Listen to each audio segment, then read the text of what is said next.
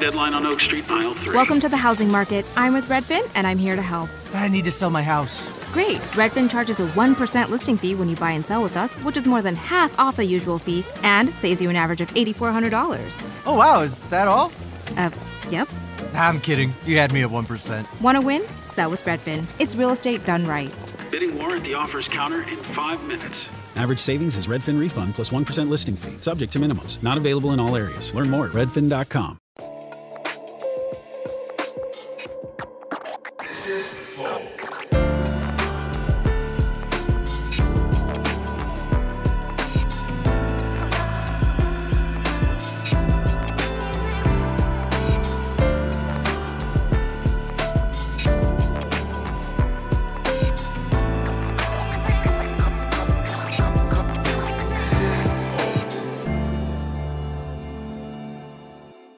Uma das lendas aí da TV brasileira. E. Ué, dele Penha. E aí, cara? Como que tá? Prazer. Agora o cara é chocolate. escritor. Chocolate. Chocolate. Cumprimento. É, não, Alguém é te chama de chocolate, ele- de fato? Não. Só minha mulher. Só minha mulher à noite. Bom, é. Cara, obrigado por ter aceitado vir aí. É, obrigado, Pra cara. gente sempre uma honra com ele. Pô, eu assistia muito Cacete do Planeta com meu pai. Meu pai era, tipo, fã pra caralho, tá ligado? Ele não deixava. Ter, toda terça-feira tava lá, entendeu? Que Ele- bom, é, é, Bom ta- gosto, bom gosto. Sim, tem, é, Tabajara, os, é, Organizações organizações Tabajara. Tabajara. Nossa, era, era o meu preferido da, da- do, do Cacete do Planeta. Eu gostava de um que não era, não tinha toda hora, era um lance de, um, de uns super-heróis meio fudido, tá ligado? Ah, os super-heróis brasileiros. É. tu era um muito fudido, não era, cara? Qual que tu era? Eu, eu era o. A tocha humana. A tocha humana, é isso. Ah, Tocha Humana é bom, não era, é? eu era, era o co- coadjuvante do carnavalesco Mendes. É. era muito engraçado Eu essa do. Reinaldo. O Reinaldo era o incrível miserável. Incrível, miserável. O superpoder dele, sentir depressão 100% do tempo. O Hubert era o ultra corno. Caralho, pois é, olha o super-herói brasileiro. Porra, eu quero ser ultra miserável. É. Eu não tô falando de que ano isso daí, cara? A gente tá falando dessa época aí, a 2000 e pouco, né? 2007, 2000 bem pouco, né? 2007. talvez 2007, eu acho. Acho que porque esse é, é- é pós-Bussunda, né?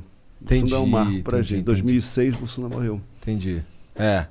Bom, antes. Bom, vamos parar nessa bad vibes aqui. Não, não, não. e vamos. Depois uma- a gente chega lá. É, o Monark vai falar de patrocinadores. Ah, com certeza. É, bom, então a gente- hoje a gente tá sendo patrocinado pelo iFood, meu irmão. É, então se você tá com fome aí e nunca pediu no iFood, né? O que eu não sei se existe essa pessoa, né? Mas tudo bem. Se você nunca pediu no iFood, Ó, você tem tinha o Acriano. É verdade, tinha ele, né? Mas o Criano, ele veio literalmente do Acre, né? Ele veio Não, do- ele veio do Pará, na É, verdade. eu sei. né? Mas é que é a criança. Ah, foda-se. Bom, cara, que se você quiser pedir pela primeira vez no iFood, você tem uma oportunidade incrível hoje, que é pedir por 99 centavos, tá bom? Inclusive, a gente já pediu faz um tempo aí, vai chegar a qualquer momento aí nos estúdios. Tem um restaurante aí muito foda chamado Number One Chicken. A gente pediu, então, várias, vários frangão aí gostosos pra gente, pra gente comer. Daqui a pouco vai chegar, tá? Então, se você nunca pediu nada no iFood, vai agora e peça por 99 centavos e vai no Number One Chicken. Então, mas aí cara, baixa aqui o link aqui no QR Code ou na É. descrição, né? Tem isso, tem o link na descrição, tem o link QR aí no Code QR é Code. Só apontar o celular aí pra tela que vai dar, vai dar boa, hein? Dizem as más línguas. É. As boas línguas. E as né? boas também. Agora, uma dúvida que eu tenho sobre esse negócio do QR Code, já que Ah. eu tô falando com jovens.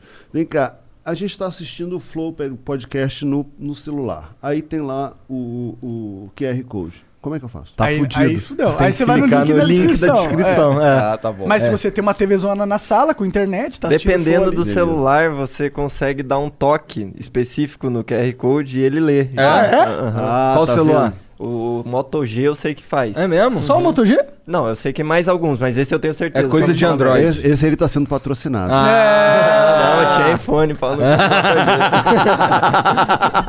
Então tá bom. Espero que o Moto G não estivesse pensando em patrocinar a gente. porque Agora já não vai mais. É porque a gente sabe que a Apple não vai, né? Foda-se. Ele não patrocina, acho que ninguém, né? É. Bom, eu já aprendi alguma coisa, beleza. Bom, é, então vai lá, peça lá no iFood. A gente também tem a oportunidade de você patrocinar o Flow. Como que eles fazem, Igor? Caralho. Os caras podem patrocinar o Flow? Pode total. Virando membro. Virando membro, cara. Então vira membro agora. Virando membro você ganha acesso ao nosso concurso de sorte pela tela aí, Janzão. A gente tem várias paradas aí muito legais. É, a última chance, kits última chance de itens que a gente é, tem disponíveis na loja, que só vai ficar aberta até sexta, depois ela vai fechar, porque ela vai voltar boladona de amor, sem. Não posso dar muitos detalhes, que o João já tá me olhando cara feia. É bom. Vai ser uma nova loja, basicamente. A gente ela vai estar passando por reformas. Tá bom? Então aproveita a oportunidade de comprar agora. E tem, tem emblema? Tem emblema. Então me mostra o emblema emblema. aí. Caralho! Ah, ei, maneiro! Caralho, olha lá. Maneiro, manda pra mim, manda pra mim. Bom, quiser, quiser resgatar esse emblema só nas próximas 24 horas, depois nunca mais. E o código é Caceta e Planeta. Vou te falar, é mó vacilo fazer o emblema do cara com a camisa do Botafogo. Pô, que isso, cara? Não, mó vacilo, mó Por vacilo. quê? Vai fazer com camisa de quem? Não, porque aí que podia ser qualquer outra camisa, irmão. Pelo menos não, precisa passar essa vergonha aí, tá não, ligado? isso não é vergonha, isso é um orgulho, cara. Não, aí, isso é um pô, pouco de vergonha, vai. Isso aí é história, porque vocês são jovens. A gente tá ligado no, no, no passado, entendeu? No que veio. É por isso que tem, história tipo, que cinco tivemos. torcedores e tal, né? São os que sobreviveram. em compensação, É. vai ser a primeira torcida a voltar aos estádios, né? Todo mundo vacinado. É verdade. Olha lá, bom ponto. Ó, acabou de chegar aí o lanche. Porque, ó, inclusive, porque quem é mais jovem, É. botafoguense mais jovem, também pode ser vacinado.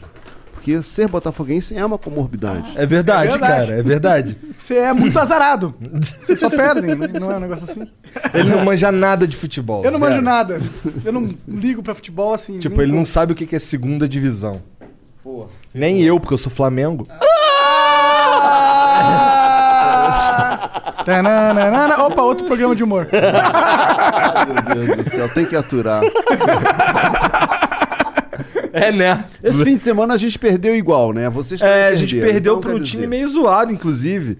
Pô, Flamengo- aliás, tomaram o gol mais bonito do Brasileirão, hein? Eu não vi- eu confesso pra você que eu não vi, cara. Eu tava... Eles nunca veem. Não, é guerreiro, tá- Impressionante isso, cara. Não, mas eu eu... nunca vê quando toma gol, é uma coisa de louco.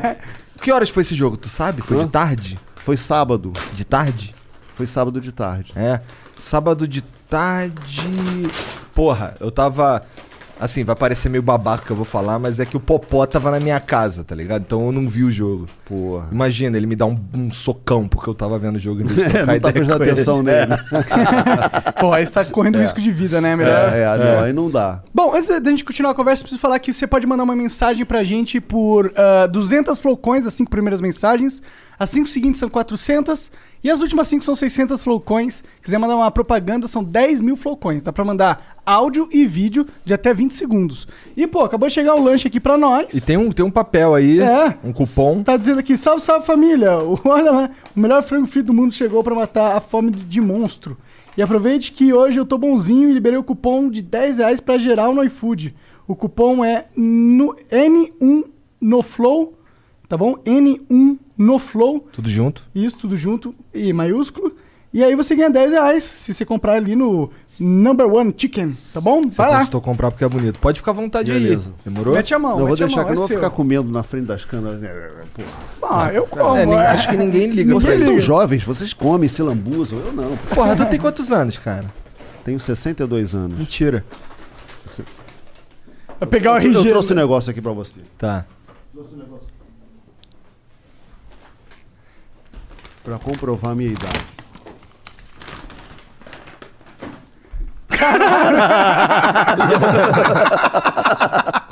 Caralho! Cartão de idoso no estacionamento. Aí não tem. Aí ele Ah, tem os gente. dados, né? 62, tá? Nasci em 1959.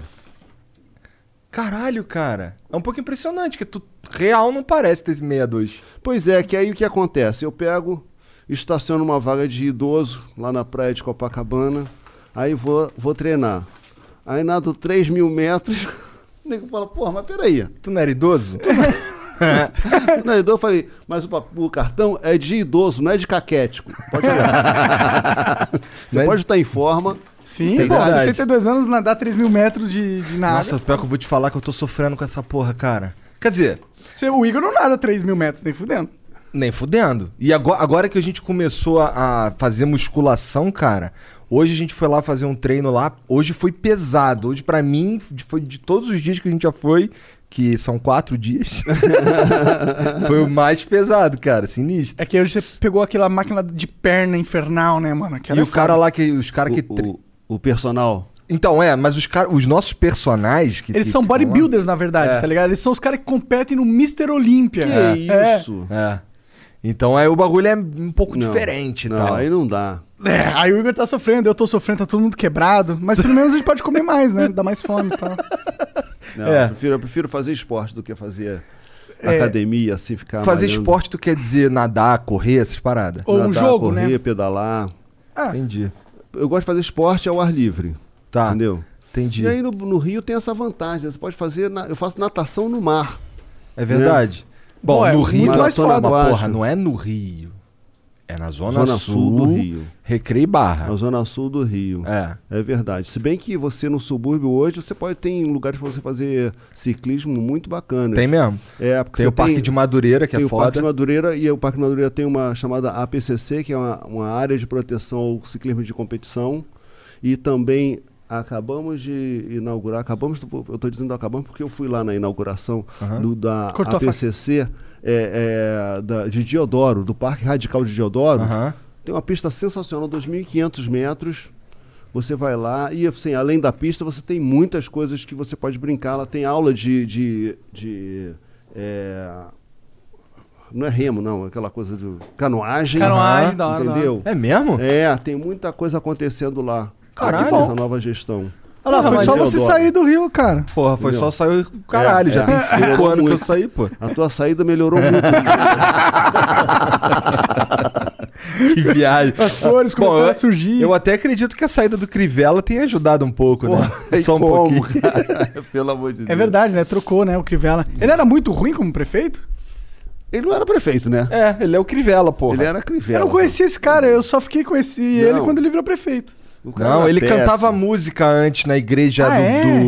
do, do Bispo Macedo, cara. Ele era É, o cara é. que gravava ele, CD ele, de música. Ele, é, ele tem um parentesco, acho que ele era genro do, Do Macedo? Macedo. É? É. Entendi. Que Coisa pira, boa. né, cara? Que viagem essa porra. Viagem. Bom, vamos falar de uma coisa que é boa, na real. Que você tá agora no novo filme que vai lançar aí no Telecine. Não, já lançou. Já lançou? Já, tá lançou? no, já tá no Telecine Play. É aqui, ó. O Vai na Bola Glanderson é o, é o livro que deu origem ao filme Correndo Atrás, tá? Correndo Atrás é um filme com Ailton Graça, Juliana Alves, Juan Paiva e Lelê, Lázaro Ramos, Tunico Pereira, eu, Dadá Coelho, Nicole Baus, Rocco Pitanga, Antônio Pitanga. Caralho, é, falou Aí todo lembrou. Aldo, Aí lembrou, falou lembrou. todo mundo. Teca Faltou só a Lelezinha. Francisco Gaspar. Falei, não falei não, Juan Paiva, Lelê. Eu falei Falou? Lelê, não falei Lelezinha, porque ela era Lelezinha quando o filme foi lanç... quando o filme foi rodado. Agora é Aí Lelê. demorou tanto, que ela agora é Lelê. Entendi. Entendi. mas é legal, mas o filme é uma comédia bem divertida, o povo tá curtindo. Ele foi lançado hoje, é, é, sábado, Sábado. é, no, no Telecine. Mas a gente rodou vários festivais pelo mundo com ele. Pô, foi bem da hora. recebido. É, a gente já teve nos Estados Unidos várias cidades. Nova York, Los Angeles, Chicago, Miami. A gente teve em Roma, teve em Berlim, teve em Lisboa, teve em Paris. Como é que funciona isso? Ir apresentar um filme em outros países? Como é que, qual que é o processo? Como é que é? O processo eu não posso te explicar muito porque eu não sou da produtora, Tá. né? Eu, apesar de ser um produtor associado do filme, mas enfim, eu sei o seguinte, que é a- a- quando você finaliza o filme, você fica de olho nos festivais que tem. Geralmente as produtoras estão sempre sabendo dos festivais que estão rolando Aham. e aí vai inscre- inscrevendo o, o filme. Quer dizer, você inscreve, você é, tenta, né? Você fala, ah, também queremos. Aí eles vão analisam se o filme tem, é, é, tem potencial para aparecer no, no, no No festival, festival. entendeu? E, e aí foi curioso, porque assim, Não é, precisa pagar pra participar do festival. dos que a gente participou, não. Entendi, entendi. talvez tenha alguns que você pague, talvez tenha forma de você é, é, participar pagando. Eu não entendo muito bem, não. Tá. Vou dar uns chutes aqui, o pessoal dos comentários vão me dar porrada, mas enfim. Ah, acho que eles não estão nem aí. Eu tô tudo bem. Mas é, é, então a- a- funciona dessa forma, né? Você faz o filme e você manda para os festivais e vê se, se- que festival que, que te convida para você ir lá, né? Entendi. Qual- qual- e tu foi em todos esses países? não, eu não fui em todos. O filme foi em todos. Eu fui, eu fui, é, é, fui a Nova York e Miami, entendeu? Ah, foi recentemente? Foi 2018. Não, o foi 2019, eu acho. 19. Miami Recente foi até. 2019. Como que é, esses rolês? É legal? Muito legal. Tu chega lá todo fantasiado, de smoking, o caralho? Como é que é? Não precisou de tanto, não. Tu Não? vai- bota uma roupinha mais, entendeu? Bo- Bota uma roupinha mais arrumada assim. Entendi. Mas não precisa estar de smoking. Não, Fica meio cafona, vermelho, né? Não, não, não, não. não chega tanto, não. Porque o festival é uma coisa mais, é mais informal, né? Não é tipo entrega do Oscar, né? Entendeu? Então é mais tranquilo, sabe? Aham. Mas o legal é você ver uma plateia gringa assistindo o seu filme. Entendeu? E Ver a- que a tipo de reação mesmo, né? reação, sabe? Se os caras vão rir das piadas que você cria, sabe? É, no lugar certo. se vão, É. vocês vão acertar a hora de rir, entendeu? E aí tem uma coisa que também foi interessante, que é o seguinte: é, quando eu escrevi o livro, tava bombando Cidade de Deus, e logo depois veio Tropa de Elite e tal, isso aqui. Lá pra Então, 2006, por aí. 2006 foi quando eu lancei. Foi Um pouco antes ainda. Eu lancei, um pouco antes, tá? Tá. É, o que acontece? Naquela época, o Rio de Janeiro, o subúrbio, periferia do Rio de Janeiro, estava associado ao tráfico, violência, que e tal. Enfim, só se falava disso, né? E aí, eh, a minha motivação para escrever um livro é falar, pô, vou contar uma história divertida que acontece no subúrbio que não precisa de ter um traficante, um policial um miliciano. Não precisa, entendeu? E estava querendo descaracterizar o subúrbio carioca como uma- um lugar que é só isso. Quando a maioria das pessoas não são de nenhuma facção, não são miliciano, nem porra nenhuma, entendeu? Então escrevi o Vai na Bola Glantos, que é a história de um, a história de um garoto que sonha ser jogador de futebol. Que o Como pai dele todo deu uma muito- esculachada nele de botar o nome de Glanderson.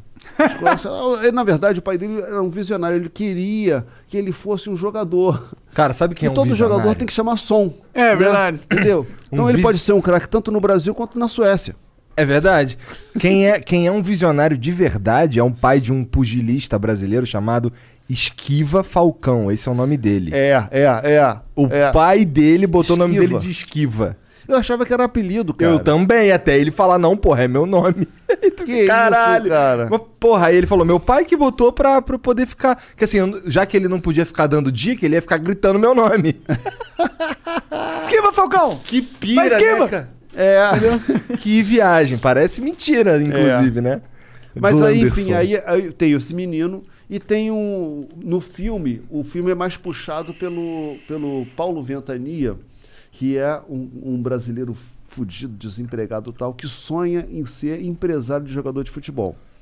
Aí esse cara é que sai pelo subúrbio e acaba descobrindo o Glanderson, que é um craque improvável. O cara já estava mais velho, não tinha dois dedos no pé, enfim, não tinha condição do cara achar que dali ia sair alguma coisa. Mas saía, porque a falta desses dois dedos no pé dava para ele um chute de efeito foda. Entendi. Entendeu? Dava um chute de trivela campeão. Então ele resolveu é, é, promover a carreira do Glanderson de jogador. Money is the number one cause of stress and the number two cause of divorce. Make your money go further and work harder with a certified financial planner from Facet Wealth. Financial planning used to focus on retirement, but Facet helps you with today. You get a dedicated financial planner that guides you through every financial decision inflation, interest rates, stock market changes, home prices. How do you figure it all out? Well, every advisor at Facet is a certified financial planner and fiduciary. That's just a fancy way to say they have the best training and they're legally bound to do what's in your best interest. This isn't just about investments, it's about taking care of your money so you can start living a better life today. Facet has a simple flat fee, no hidden charges, and with nothing to sell, there are no commissions. Visit tryfacetwealth.com for two months free off your first year of financial planning. That's T R Y F A C E T wealth.com.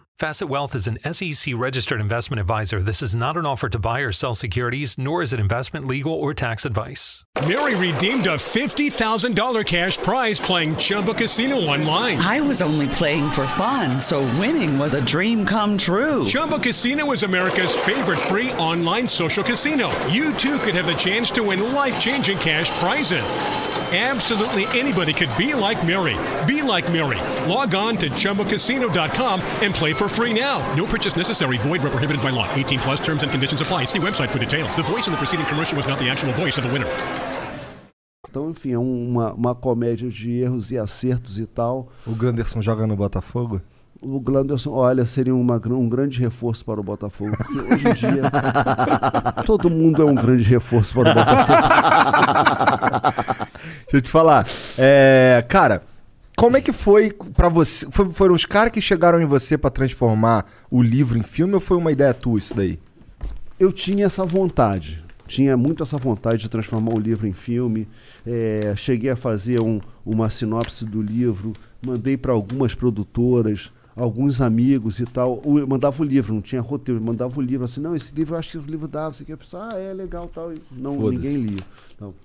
Até que uma amiga minha, da Racor Produções, a Clélia Bessa, ela me ligou e falou, Hélio, tá vendo aqui o seu livro, cara? Eu acho que ele dá um filme. Ih. Eu falei, puta, finalmente. Caralho, Tô falando essa porra tem um tempão, Porra, cara. eu não tô dizendo, gente. Por que, que tu mandou dizendo- essa porra pra ela? Que é Hã? tua amiga?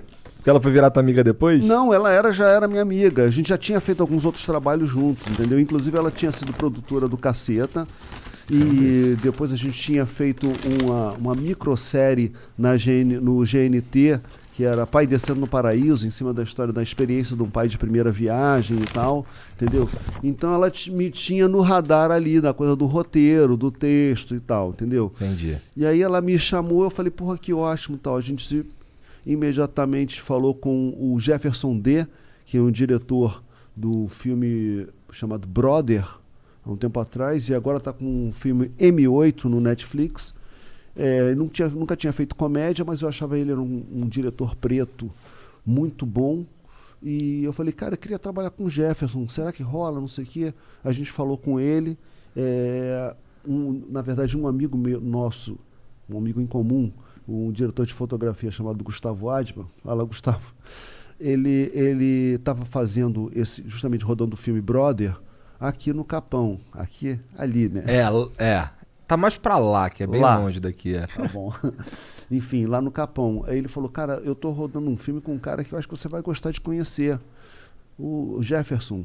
Jefferson D. Eu falei, tá legal. Aí pintou uma oportunidade de eu vir a São Paulo, eu fui ao Capão, levei um livro para ele, a gente se conheceu, realmente se entendeu ali, beleza, foi.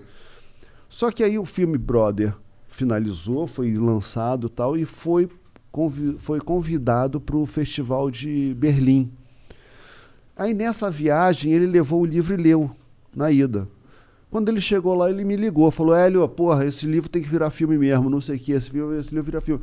Aí Carioca, a história ele? começou. Não, ele não falou assim, ô meu. Porra, meu, esse Tem que virar tem filme mesmo. Esse livro tem que virar filme, meu. aí, aí a gente falou, porra, quem a gente pode chamar? Quem seria um grande trunfo? Um grande trunfo? A gente falou com o Lázaro Ramos, falou, porra, Lázaro, será que você juntava com a gente? Não sei o quê. Eu- aí o Lazinho veio e se juntou pra turma, falou, legal, não, tô curtindo, beleza. Só que ele já estava cheio de projeto, vê, porra, o cara não para, né? É. Tava cheio de projeto, a gente não, não- não- enfim, mas ele não, não queria deixar de fazer o filme. A gente foi montando o elenco e chamamos Ailton Graça, é, Lelê, o Juan Paiva, é, Juliana Alves, enfim. Fomos chamando a galera para fazer o filme, né? E uma parte desse, desse elenco, justamente, Ailton Graça, Lelê e Juan Paiva, eles estavam fazendo a novela totalmente demais, que eu também estava fazendo. E, e a- na verdade, a, a minha função na novela era ficar olheiro para tirar a gente pro elenco do filme. Ia lá. Esse- essa era a minha pr- principal função. E não atrapalhar os caras, que os caras eram muito bons atores, né? Eu então falava, bicho, eu vim aqui para não atrapalhar vocês, tá legal? Mas aí conheci eles, falei, porra, tá aí, eu vou. Aí eu quando rolava uma cena assim maior dos caras, eu chegava pra Clélia e falava, Clélia, pô, a gente tem que chamar o Ailton Graça. Clélio, eh, acho que a gente tem que chamar a Lelê. O Juan Paiva também é bom. Sei que ia, ia chamando dali, Entendi. entendeu? Foi uma, uma, uma- Você era o scout ali, né? É. Era o espião infiltrado. Exatamente. Cara, como é que, na tua opinião, como é que foi lá o lance do. do pra traduzir o filme pro gringo entender a piada? Isso deve ser difícil pra caralho. É, tu participa do é. projeto do, do, do- do lance da tradução e tal? ou Não, eu não participei da- do lance da tradução. A tradução é uma das coisas assim. Tradução de filme brasileiro é uma coisa, eu não sei, porque tem uma técnica de escrever, de escrever legenda, né? Você não, você não tem que falar exatamente. Você tem que o você- interpretar. É. Você tem que interpretar e você tem que, e você tem que condensar em poucas palavras, senão você não consegue ler. É. Verdade. Entendeu? Então tem uma coisa ali. E eu, eu não sei, não- eu não posso avaliar se o filme tá bem legendado, entendeu? Pô, mas tu sabe avaliar se os gringos riram. É, mas eles riram porque tinha, tinha muito- também tem muita piada de, de situação, piada de, de ação. Os caras foram. Não, o, o, tava legendado bem o suficiente para as pessoas entenderem a história, entendeu? Talvez uma coisa ou outra per- perca. Por exemplo, o, o título foi, foi traduzido como Running After. Caralho. Eu não acredito que seja Running After. Com entendeu? certeza não Também é. Sabe? não. Entendeu? Não. Correndo atrás não deve ser Running After, entendeu? Podia Mas, ser enfim. Endless Running, né? Pode, podia ser um monte de coisa. É, É. não, porque não, não, não, não tem que ser a partir da- das palavras, É. Sim, correr sim. e ir atrás, né? Mas enfim, eles entenderam. Segue, eu não sei o que, que eles entenderam. É, também, não sei. Mas, enfim, devem ter saído de lá, caralho, mas por que, que o nome desse filme aí é Running After? Não É, faz nenhum é, é. sentido. Ah, legal o filme, mas não entendi o nome. É. Pode acontecer isso. Mas o que achei interessante foi é, o comentário de, de gringos que vieram falar comigo assim: pô, mas o filme é uma comédia, passa na periferia do Rio de Janeiro, não tem um bandido, não tem um traficante, não tem miliciano. Eu falei: porra, tá aí. Essa que era a ideia, entendeu? E os caras ficavam encantados. Pô, mas então é possível fazer? Eu falei, cara, é possível. Tem, é, tem outra vida, sabe? A, a Existem impressão- outros tipos de periferia, né? De e o- história o, que o Rio de. Janeiro tá muito, ficou muito estigmatizado com a coisa da violência. Aham. E as pessoas têm a impressão de que, pô, vai sair da, na porta do hotel, vai ver um tiroteio, vai tomar uma bala. Não é exatamente assim, entendeu? Pode acontecer.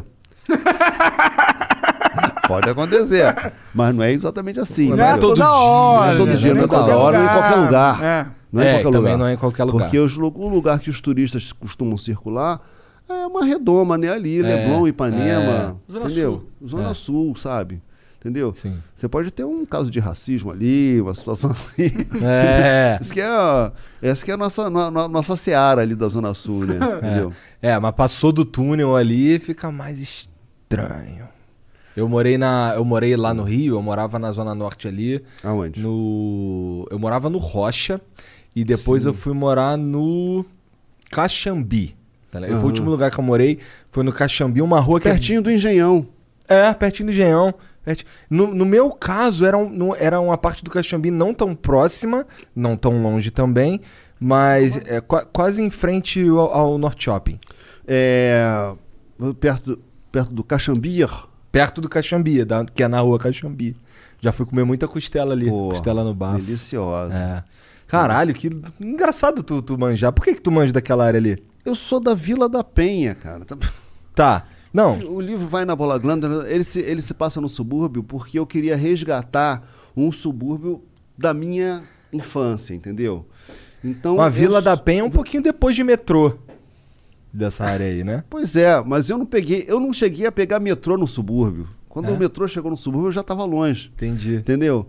Eu circulava de ônibus, então ia tudo quanto é entendi, canto, né? entendi. sabe? Acabava passando por tudo quanto é tudo canto. quanto é lugar, sabe? Aham. O, no, no Rocha, por exemplo, eu me lembro que tinha o, um ônibus que era o 272, Mauá Aham, Meia. Aham. Tinha ou não tinha? Aham. Tô Tinha. falando, gente.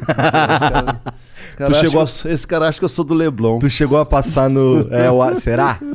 Tu chegou a passar no, no Clube Magnatas, Clube Garnier. Magnatas, o Magnatas tinham, inclusive no Magnatas rolava um, um samba, que era os poetas do samba que se reuniam lá no Clube Magnatas, que era a galera dos os compositores do Zeca Pagodinho. Que foda. É. É, não, eu fui. Meus tu- amigos, Alamir, Zé Roberto, espero que eles estejam vendo aí. Maneiro. Não, eu é que. também espero. Eu morei, eu morei ali na, na rua do Magnatas ali muito tempo, muito tempo.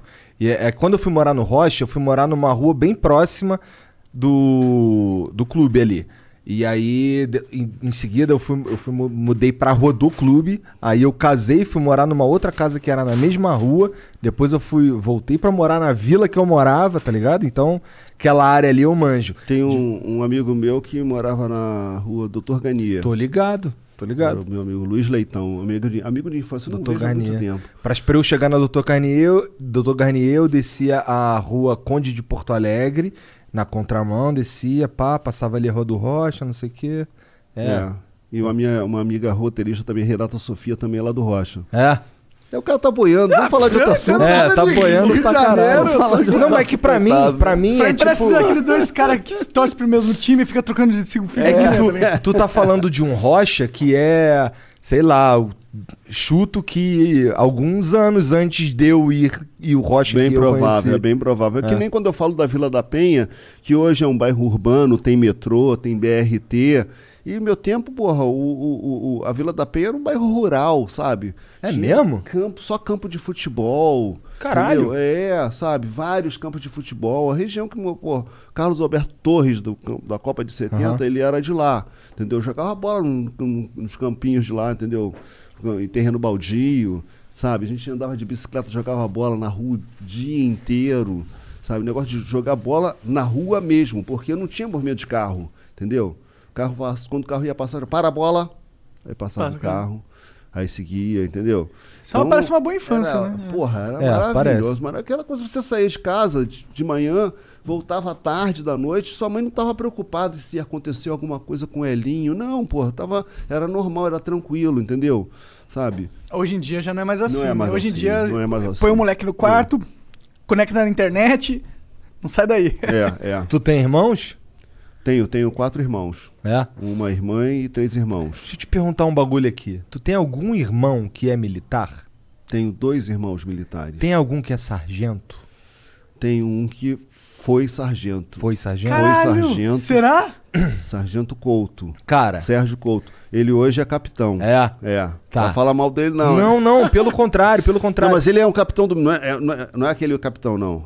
É outro capitão. Tá, Tá bom? Cara, o, o, o- Tinha um cara. Eu servi em 2004 no Forte do Leme. Sim. E aí tinha um cara que era a tua cara É ele.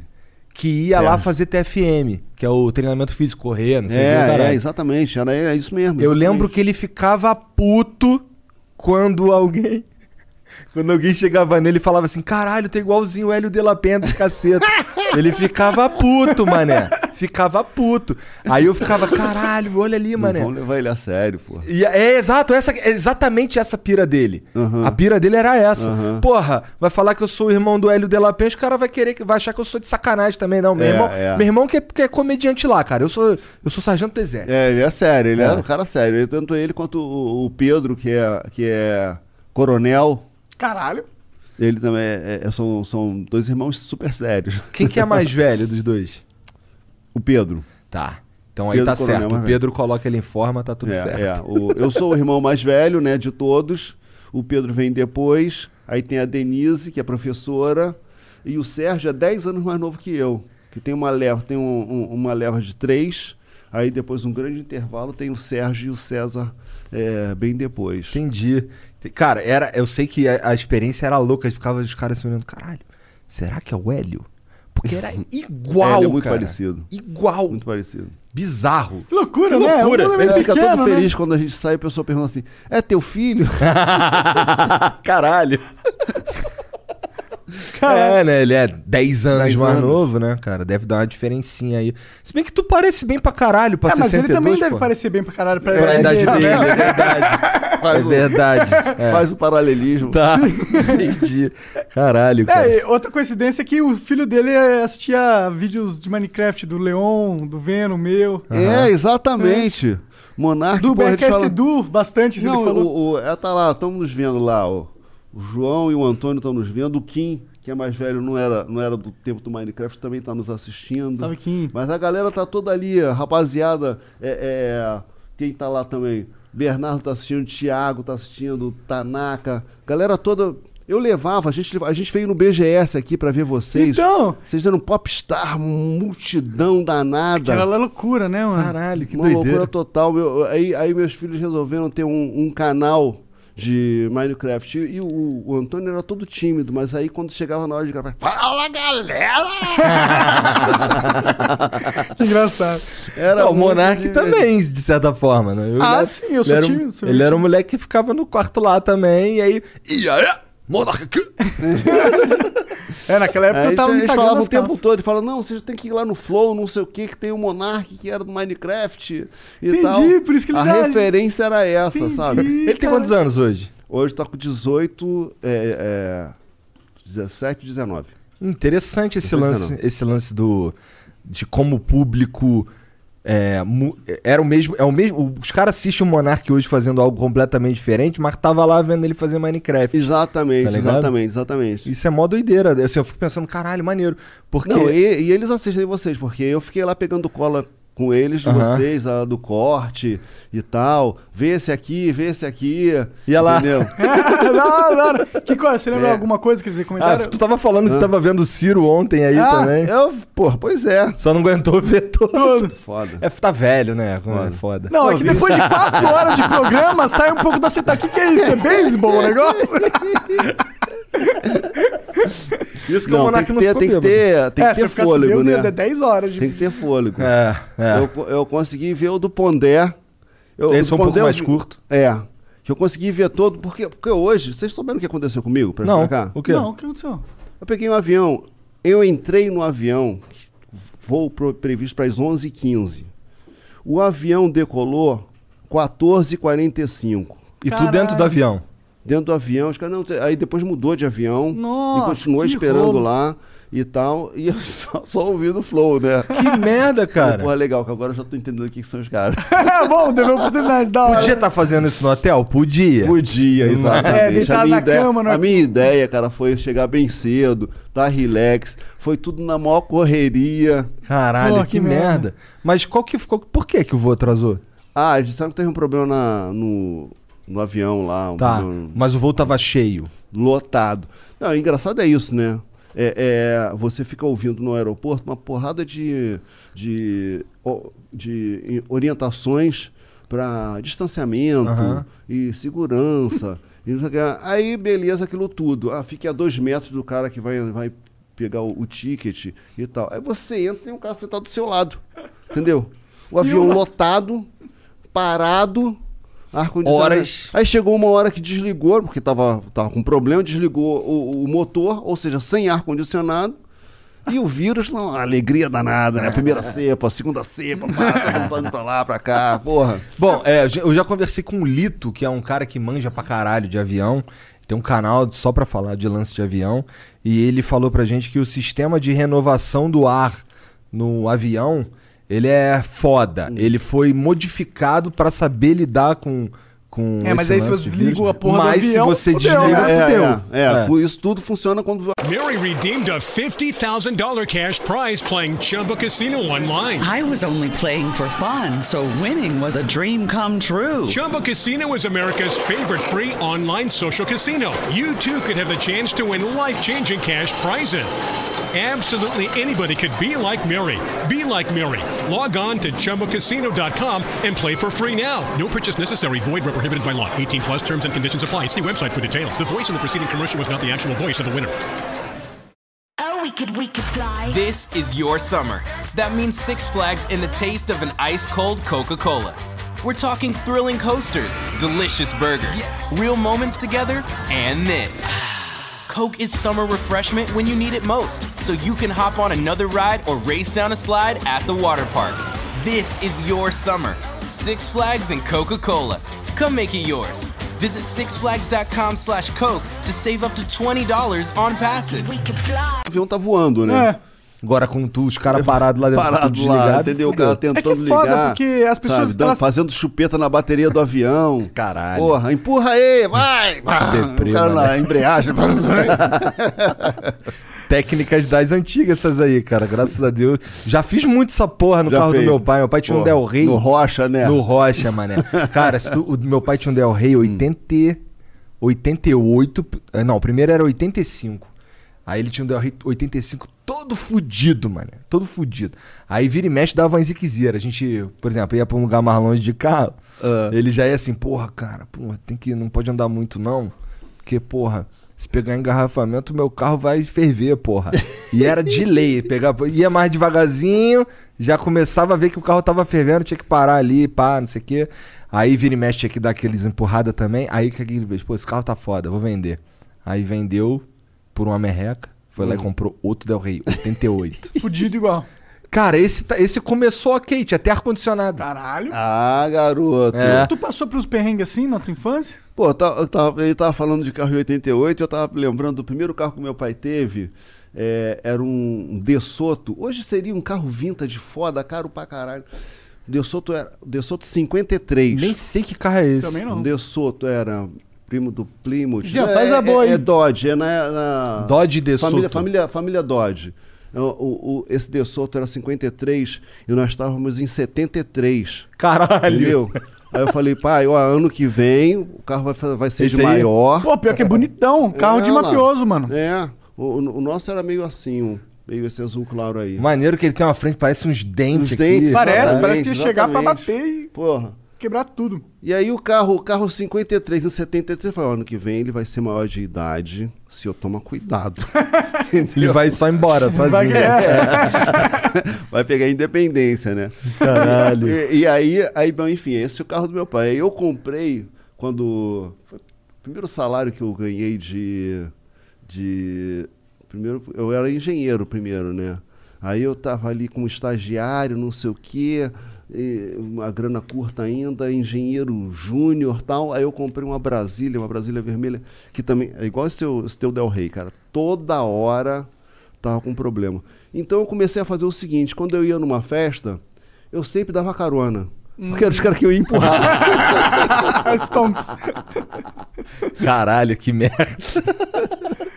Porra, tu trabalhava de engenheiro então? Tu- quer dizer, tu- Sim, tu, chegou sim, a trabalhar sim. de engenheiro Você se formou em me engenheiro, formei, engenharia? me formei. Quando eu estava me, form- me formando, eu era estagiário na empresa. Aí a eh, me formei, fui efetivado, trabalhei como engenheiro ainda de.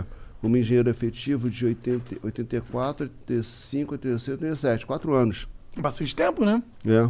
87, que aí foi quando tu. Quando a gente foi contratado, no final de 87, a gente- o- o início de 88, a gente foi contratado para ser redator do TV Pirata. Aí finalmente eu pude trabalhar profissionalmente com humor, né? Até ali era só hobby, né? A gente fazia no início um jornalzinho, que depois virou uma revista, Caceta Popular, Caceta Popular tal, entendeu? Mas sempre hobby, não- não entrava grana.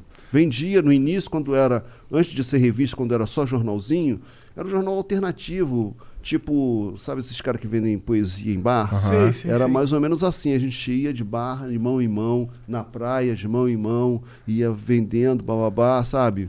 Entendeu? Era um, jo- era um jornal de humor. Jornal de humor. Eu jornal sei que humor, juntou 100% com, com não sei o que. Planeta Diário. Planeta Diário. Caceta Popular e Planeta Diário resultaram em Caceta e Planeta. É, sim, o Marcelo contou É, um o pouco Marcelo contou. Mas assim, é, eu, não, eu não sei, eu não, não sei se o Marcelo falou, se eu só não lembro. É, metade era de um lado e É, metade uma era de parte, outro. não, a- assim, a caceta era maior.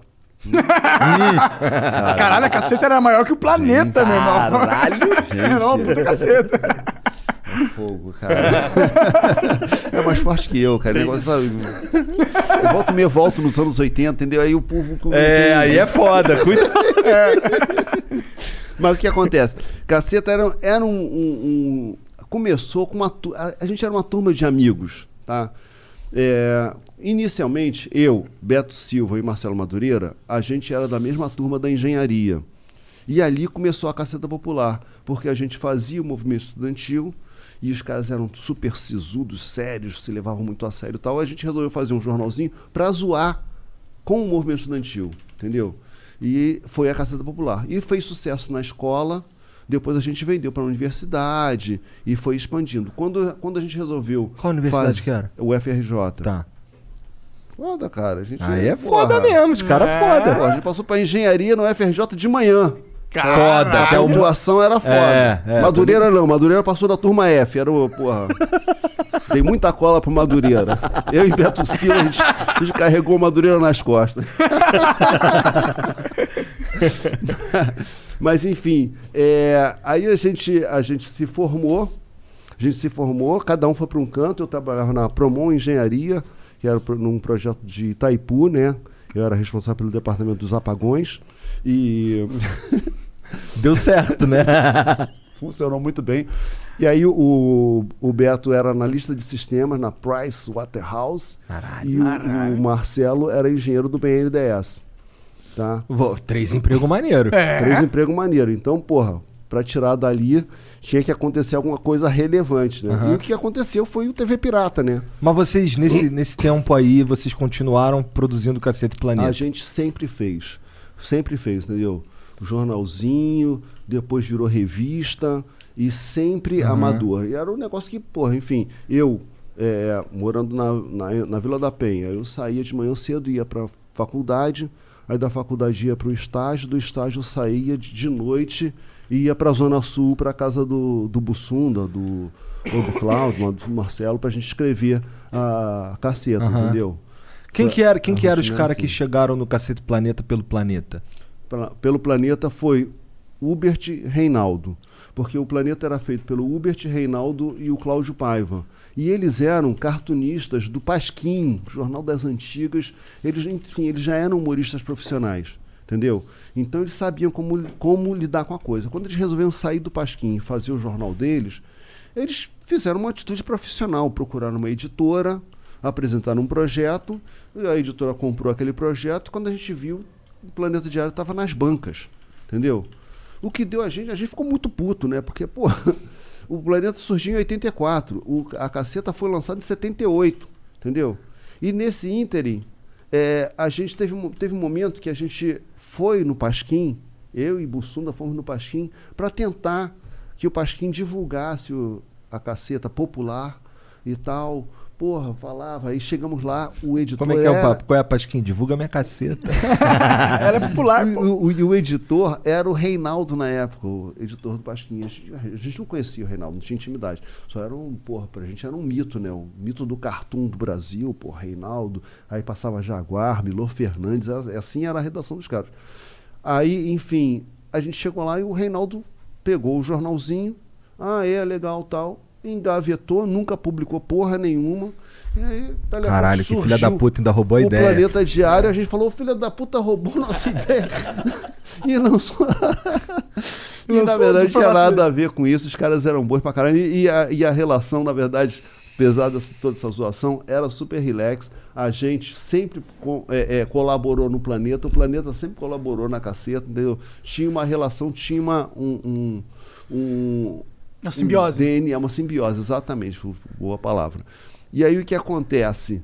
É, quando a gente foi escrever o TV Pirata, foi começar, ia lançar, não sei o que e tal, a gente foi procurado por um produtor musical, que era o Paulinho Albuquerque.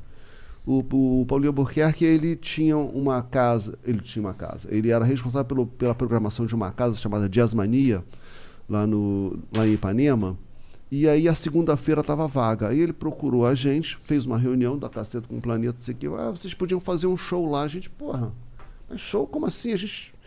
Não, vocês podiam fazer, junta aí, vocês bom umas coisas para vocês fazerem. E a gente pensou, porra, não dava pra gente fazer um show de esquete, porque a gente já estava escrevendo esquete para os melhores atores do Brasil, né? Pô, Marco Nanini, Regina Casé, Diogo Vilera, porra, sabe? Só nego foda, Luiz Fernando Guimarães, só nego foda. A gente falou, cara, a gente vai perder pra gente mesmo, né? Vai ser isso que vai acontecer. Aí a gente fez um show que era um show de, de música. Eram músicas de humor originais, não eram paródias. entendeu? A gente chamou o Mushebab, é, que foi o diretor musical do Cacete Planeta, depois ficou como produtor musical do programa. Tu tocava aí- o quê? Eu nada, nada. A gente, a gente só fazia as letras e cantava, né? E o Mu era o responsável por fazer as melodias, entendeu? Então a gente começou junto na época que tava rolando Ultraja Rigor, tava rolando é, é, aqui no, em São Paulo tinha o Premier. Esse eu não manjo. Premier, Premier de Tando Break, é, Língua de Trapo, enfim. Grupo Rumo, era uma, uma galera dos anos 80 ali. Justamente na época que tava bombando os quadrinhos aqui.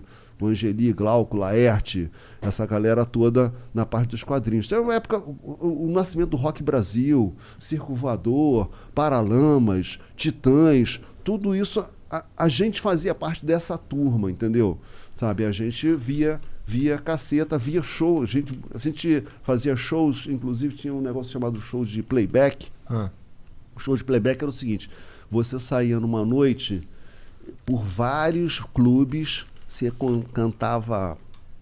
Cantava porra nenhuma. Você botava o, o disco e, fazia, e dublava um disco na frente de uma multidão, três músicas e ia embora. As músicas de trabalho e ia embora. E ali rodava, todo mundo rodava por ali, porque eles vem, pagavam dinheiro vivo, né? Na hora. Na hora, entendeu? Então você chegava em casa com uma malinha, de dinheiro, né? Entendeu? Devia ser legal essa época. Vamos lá, vamos ganhar uma grana. É. Aí via, passava em todos os bares, ganhava uma É, grana. era, pô, mas passava em lugares assim, mais dispares possível. Tipo assim, poderia ter um show aqui e outro em Santos. Ah, entendi. Entendeu? Na mesma noite. Entendi. E aí, e o, e o piloto não queria saber, ele queria te botar. Porra, bicho, os caras corriam, o cara pegava contramão na, na Avenida Brasil. Caralho! Era uma loucura, cara. Eu parei de fazer quando, quando eu falei assim, cara, alguém vai morrer nessa história. Um né? dia vai bater o carro. É, é, Aconteceu entendeu? algum acidente que você lembra? Não, nunca aconteceu, não. E tinha as coisas assim, e, e os seguranças também eram truculentos.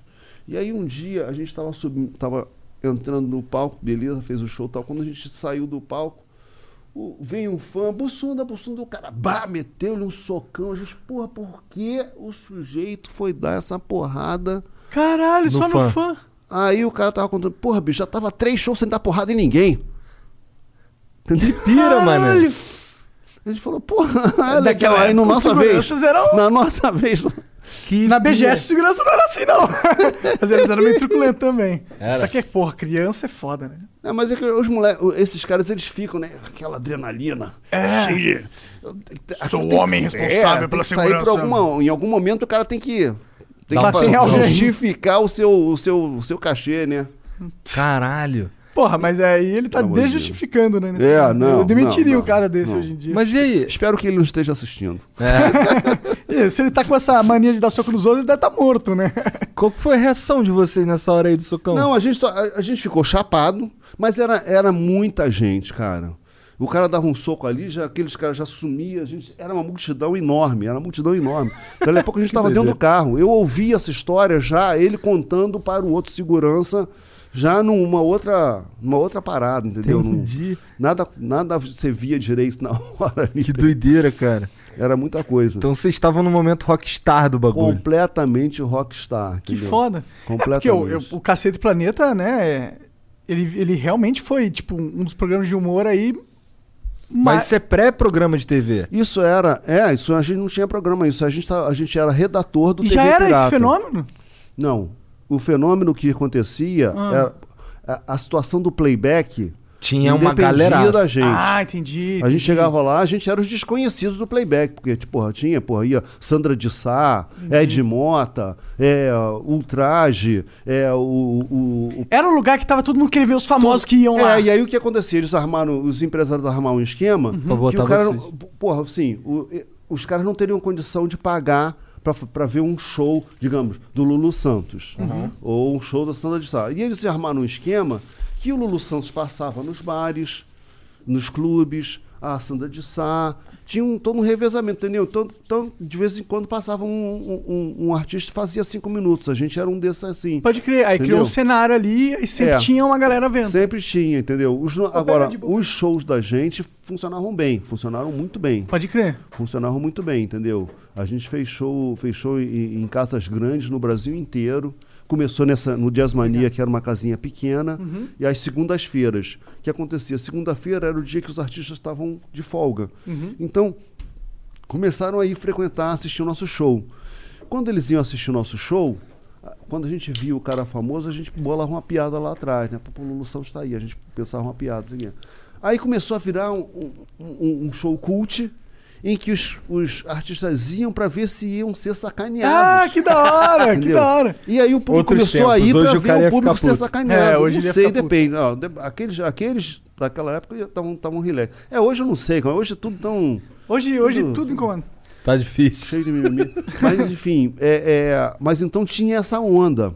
Tinha essa onda, sabe? Aí o, o show Virou foi ficando, cult. ficando famosinho e tal. E a gente foi para um teatro maior. Aí dali a pouco a gente já tava botando figurinha, não sei o que e tal. Aí a gente foi para uma casa tipo. Tipo. Credit Hall daqui, né? Entendi. O, o equivalente na época que era o Palace, né? Eu não manjo. E aqui Ah, um lá na- no gigantesco. Rio era o Canecão. Tá. Tá. Que é lá em Botafogo. Exatamente. Já é, ac- acabou, acabou, Acabou. acabou, entendeu? Enfim, é, é, circulava no. Era show para mil pessoas e tudo mais. sabe? Aí a gente, enfim, fazia, a gente era redator e- do TV Pirata e tal. Aí Essa depois- fase do show durou quanto tempo? a fase do show durou de 88 até. ah, deixa eu ver. 90 e, tan- 90 e- ah, talvez até 97. O que aconteceu? Nove anos. No 88 foi lançado o TV Pirata. A TV Pirata foi 88, 89, no meados de 90 o TV Pirata acabou. Acabou por conta da novela Pantanal, que foi lançada no- na Rede Manchete. Teve uma audiência absurda, derrubou toda a programação. O Boni tirou o, o- o TV Pirata junto com os outros programas do ar. Tá? E aí a gente apresentou o projeto do, do Cacete Planeta que começou dentro de um outro programa chamado Dores para Maiores. Um- teve um ano lá e depois Que era 90 uma, uma Android? É, Eu lembro é, exatamente. flashes, assim. Exatamente. E foi em 91 esse programa. E aí, em 92 já era o Cacete Planeta Urgente. Só que nessa época o programa era mensal. O programa foi mensal de 92 até 97, tá? E em 98 ele virou um programa semanal. Aí quando ele virou um programa semanal, a gente não podia mais fazer show. Entendi. Aí parou tudo, entendeu? A gente Mas, se mas dedicava. Foi, valeu a pena, eu, eu imagino. Sim, valeu a pena. A gente negociou, valeu a pena, porque a gente virou um programa inédito. Até hoje não tem um programa que é que o, o elenco é, o, o- é a equipe de redação, né? Nós éramos atores e autores daquele programa, entendeu? Zoava Então- todo mundo. É, era muito engraçado. Então a gente fazia segunda e terça, a gente gravava o programa. Quarta, quinta e sexta, a gente escrevia o programa. Então a gente só fazia isso, né? E chegava no fim de semana, eventualmente tinha uma viagem do programa, ou a gente escrevia, ou, enfim, bolava alguma coisa também, sabe? Viviam juntos o tempo inteiro, imagino. É, é. é pô, época de garotada, né, e tal. Teve um período que até o Bussum, do Alberto Silva e o Cláudio Manuel, eles moravam juntos. E aí ali virava meio o que Just when I finish my to-do list, We need more chips, Mom. Honey, I need a lot of chicken. something else comes up. That's when I use Instacart to help get everything we need from BJ's Wholesale Club delivered right to our door in as fast as one hour. And then finally, I can relax. Mom, I think we're out of toilet paper. Time for another BJ's order. Download the Instacart app or visit instacart.com to get free delivery on your first order. Offer valid for a limited time. Minimum order $10. Additional terms apply. Hurry in to Mattress Firm's July 4th sale. Get a king bed for the price of a queen or a queen for a twin and save up to $500 on Sealy. Plus, get a free adjustable base with qualifying Sealy purchase up to a $4.99 value. Or shop Tempur-Pedic, the most highly recommended bed in America, and save $500 on all Tempur-Breeze mattresses and get a $300 instant gift good towards sleep accessories. Only at Mattress Firm. Restrictions apply. See store or mattressfirm.com for details. energia da galera, né? Pode crer. Vocês nunca saíram na porrada, ficaram puto um com o outro? Todo dia.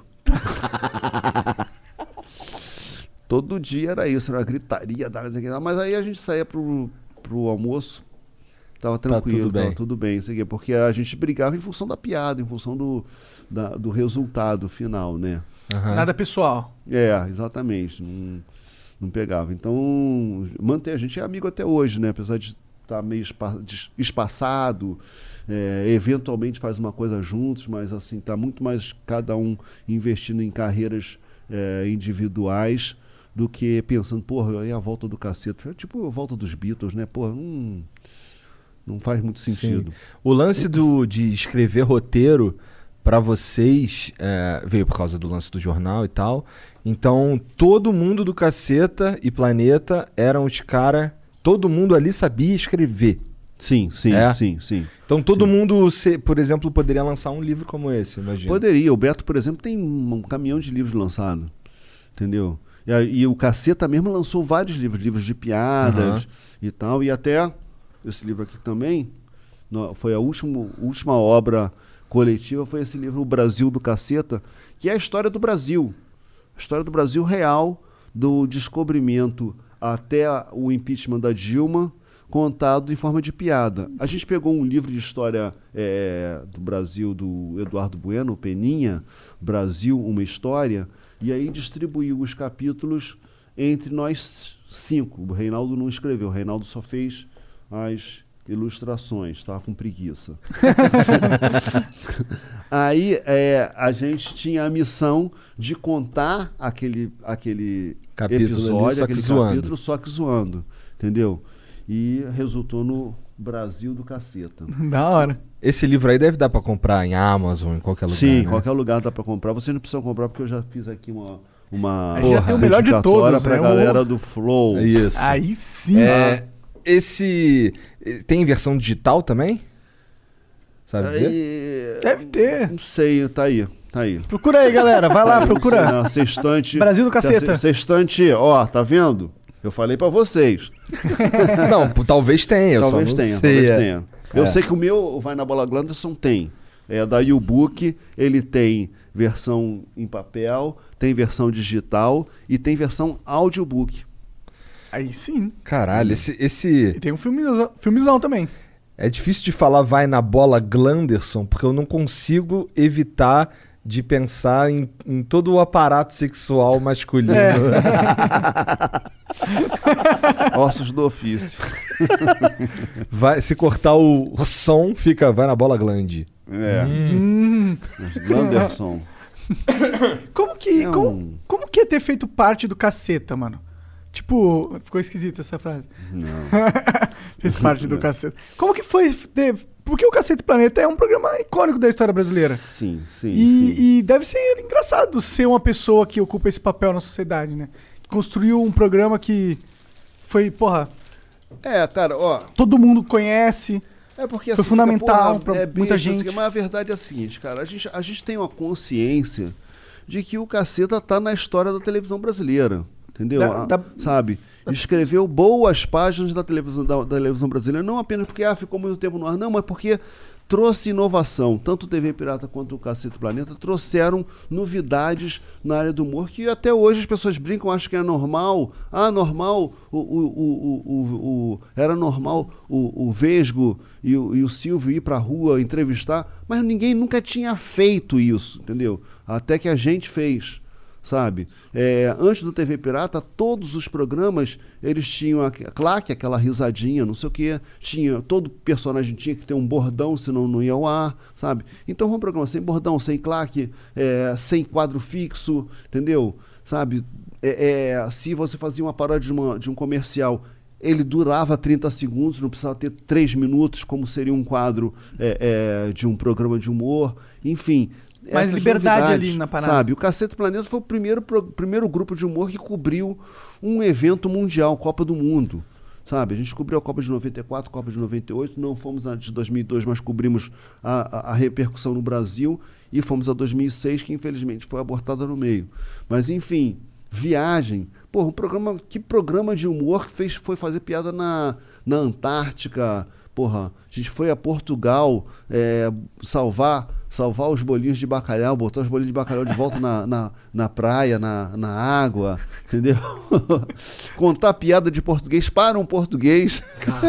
Esse é legal, esse tá um quadro bom até hoje, na Pô, verdade. a gente botou uma, uma casca de banana no chão para ver se o português escorregava.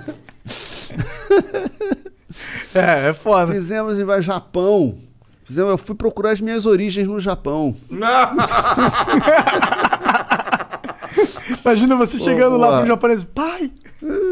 E aí o, e o programa começava assim, a gente, a gente escavando um buraco no Projac e saía, saía lá, no, lá em Tóquio. Fomos, fomos na África, a gente foi à África do Sul é, há 10 dias da eleição do Mandela. Isso é da hora, né? Foi uma coisa é, histórica, assim, um negócio de situação tensa. E o apartheid já tinha, por lei, acabado. Mas, vem cá. A lei como é, é como é que que você... realmente. E o day by day? É. Aí, e a gente tinha uma equipe que era multirracial. Tinha eu, preto, o Hubert tijucano, o, o, o Gustavo Adba, meio árabe, o, o Zé Lavini, diretor branco. Então, era uma situação muito inusitada no país. Porque não tinha isso. Você Um monte tinha... de cara misturado. É, você tinha várias etnias, cada uma na sua. Cara, você chega a um ponto tal que se um preto sentava num banco do aeroporto, só sentava preto naquele banco. Sentava um branco, só sentava branco, entendeu? E indiano só sentava indiano. E a gente era aquele grupo misturado. Sentar todo mundo no mesmo banco. Todo mundo no mesmo banco, e eles, todo mundo achando estranho, né? Que esses caras, porra, pode ser um grupo terrorista, que porra é que é essa? Sabe? E aí era estranho era na hora de jantar. Porque a gente ia num restaurante assim, chegava na porta do restaurante e falava, galera, não estou me sentindo bem nesse restaurante, não. Aí, não, vamos procurar outro. Aí entrava outro. Aí eles, porra, a gente que não está se sentindo bem nesse restaurante. aí, porra, ia para um lado e ia para o outro. Ou a gente ia para um restaurante indiano, ou então comia no hotel mesmo. Era estranhíssimo. Era Por que, que vocês foram pra lá? A gente, a gente foi para lá. Primeiro, que a gente, a gente gostava de fazer programa em lugares variados. Inusitados. Porra, e assim, ali a gente podia fazer um safari, fazer essas piadas todas. Não tinha nada a ver com a política, não tinha nada a ver com, com a eleição. A gente não cobriu ali essa coisa. Entendi. Agora, a, a- é, a gente foi oferecida ao programa essa viagem. Foi oferecido pela, pelo, pelo. Acho que foi até a, a- a South African Airways. Entendi. Eles estavam querendo abrir a África do Sul. Lembra, o apartheid ele era um lugar que não tinha turismo no- na África do Sul. Ninguém queria ir, ninguém ia para a África do Sul. Então, então, quando teve o fim do apartheid, eles viram a oportunidade de divulgar e promover o turismo, entendeu? Então, uma das a gente não precisava falar nada nada de nada assim, mas o fato da gente estar presente Já era o suficiente. já era o suficiente para mostrar, pô, não é possível. Dá pra ir pra- entendeu? pra Dá, a gente fez um, um safari maravilhoso, entendeu? E Tá todo mundo vivo. Voltamos vivos, né? exatamente, exatamente, entendeu? Então a ideia foi essa. Esse. Dá pra gente assistir esses programas do Cacete Planeta hoje em dia? A gente está muito nessa batalha, cara, de, pô, de voltar com eles em algum lugar, né? No fim das contas, nem a gente tem acesso. É, é, tem, assim, um ou outro quadro no YouTube, né? Ev- Eventual, mas não tem. te- a- a- Nada a- oficial. É, o canal Viva fez uma, uma retrospectiva, lançou um, um- fez uma, uma maratona um, um- há um tempo atrás, no ano passado, e eram, eram pro- os primeiros programas do Caceta, não pegaram nem os últimos programas, mas, cara, a gente, a gente gostaria muito, porque tem muita coisa, muita coisa legal. É, muita coisa de muitos anos, né? Porque ficou na TV Exatamente. quanto tempo? Vai. Ficou, o Caceta Planeta Urgente ficou 18 anos. O Caceta ficou 20 anos, porque ainda teve uma volta que a gente eh, fez o Caceta Planeta Vai Fundo numa outra, numa outra, num outro formato. Enfim, 20 anos no ar, É muito conteúdo, sabe? né? Muita coisa. Obviamente que, por, por conta de, das mudanças da sociedade, tem piada que, porra, não vale Se a pena perdeu. você. As pessoas, as pessoas não entendem, É. porque a gente, a gente pe- pegou um período muito grande assim de hiperinflação, Aham. as pessoas não fazem a menor ideia de como é que era, então tinha várias piadas com aquilo. E tem a questão dos costumes, né, sabe? Porque a, relação era outra, enfim, o, o- era, tudo era mais permissivo, né? Ah, é, porra, o, Não o tinha a patrulha do moralismo, né? machismo não era uma coisa assim tão, tão Criminosa. criminosa e tal, entendeu? É, enfim, até piadas escrotas, como piadas raciais, coisas que eu não, nem, fa- nem faria mais, Aham. mas enfim, é, não tinha esse peso, as pessoas não tinham. Enfim, o, o- o- a grande complicação é você hoje, 2021, é, olhar para anos 90 E e querer querer, que- que... as pessoas se comportassem de acordo com o que se pensa hoje. Sim. Cara, gente, não dá. É impossível. É impossível. Entendeu? É. Tem que entrar num, tu- num túnel do tempo pra chegar lá. É, você precisa pra assistir qualquer conteúdo que seja dessa época aí, ou de antes até, você precisa saber, em primeiro lugar, que aquilo ali é de uma outra época. O de um- contexto. Exatamente. Entendeu? Mas é, cara, você, diferente. quando você pega um livro do século XIX, você vê que a, a, a gramática é de outra forma, É. né? Tu vens, tu vais, enfim. Cada coisa, cada época tem, É. tem a sua linguagem, a sua forma, o seu comportamento, os seus códigos, né? Você não tem condição de migrar de uma para outra e achar que vai, vai correr tudo igualzinho. É. né? Eu sempre falo, quando surge esse assunto, de um. Eu vi um stand-up do Ed Murphy, que é velhão também. Ele tá com uma porra de uma roupa vermelha Sim, lá. sim. Ele fala uns bagulho É. sinistro ali também. Eu acho que até no Brasil foi traduzido como sem censura. Eu acho que sim. Eu não, Né? não tenho Ed certeza. Sem censura, eu é. sei que eu vi no, eu vi no Netflix. E aí, e aí os cara eh, na verdade, ele fala uns bagulho que assim, que se você não levar em consideração que ali era uma outra época. É, foi engraçado porque assim, porque eu, eu vi na época e ri muito, cara. Achei muito engraçado. Aí, nas férias passadas, eu fui mostrar para meus filhos, cara, tem um negócio do Ed Murphy. Aí eu comecei a falar, gente, é, já foi mais engraçado. já, entendeu? Não, a, a lembrança era mais, mais Aham. forte do que o, o fato em si. A verdade é que a piada envelheceu, né? E aí ela não faz mais sentido É, hoje. exatamente. As, as pessoas sabem. Porra, vem cá, a piada, piada de gay. Cara, porra, uma coisa é quando você. Porra, ni- ninguém, todo mundo. O gay era uma coisa escondida e tal. E a piada, na verdade, era pra te abrir a, abrir a porta do armário. Ah, tá aí do armário! A ideia era meio essa da piada. Aí quando, porra, você tem uma, uma outra situação, né? Em que você tá numa batalha de aceitação, justamente. É, é, porra, dos gays e de tudo, enfim, você vê o mundo de uma forma, sabe? O, o fato de ser diferente de você não significa que é uma coisa um- um- que seja uma aberração, na verdade, porra, sabe? É, só é uma figura diferente que tem é, é, é, é, uma- um- Vontades, um jeito de pensar diferente. ou vontade, ou, ou, enfim, ou uma natureza, enfim, não sei exatamente, né? Enfim, um outro perfil. E então, quer dizer, não tem condição de você querer é, é, é, que as coisas funcionem da mesma forma, que a, le- que a leitura seja a mesma, né? Não dá. Sim. E não dá pra, pra você retroativamente ficar bravo com algo que a pessoa falou nessas condições há 20 anos atrás. né? É, mas tem gente que fica, né? Ah, mas tem, acho que tem duas coisas que acontecem hoje em dia, que uma é essa, é o cara olhar lá para trás e até porque é o seguinte, que antigamente também é, é, você o, o- a, o- a arte, a- o audiovisual, o humor e tudo mais, ele era unilateral, né? Você falava da televisão Pra para o todo mundo, público né? e acabou, entendeu? Hoje você fala e o cara tá te respondendo no Twitter, no Instagram, tá mandando para você diretamente para o artista ali e tal. Antigamente, se o cara não gostava de um quadro, o cara tinha que mandar uma carta para para emissora, sabe? Até aquilo chegar na gente, já tinha até esquecido de que piada que foi aquela, entendeu? Então não tinha essa coisa. Então hoje em dia tem esse, essa possibilidade. E aí, aquela coisa assim, o sujeito, porra, o cara é um merda. Mas o cara tem um momento em que ele pode botar o dedo na cara do Obama. Entendeu? Porque ele fala, Obama, você, blá, blá", entendeu? O cara se, se sente. E o pior que tem um, um- um mecanismo complicado, que é o seguinte, você põe um negócio no, no Instagram, Twitter, onde seja. Aí vem, porra, você tem 200 elogios. Aí tem um cara que não gostou. Aí você responde aquele cara.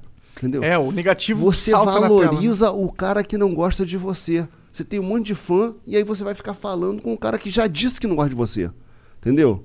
Então, esse tipo de mecanismo acaba criando monstros, né? Entendeu? Eu me lembro assim, quando a gente... É o famoso troll. Esse é, o- É. a definição do troll. Quando eu, quando eu entrei no, no, no Twitter, é, eu entrei no Twitter em 2000 e 2009.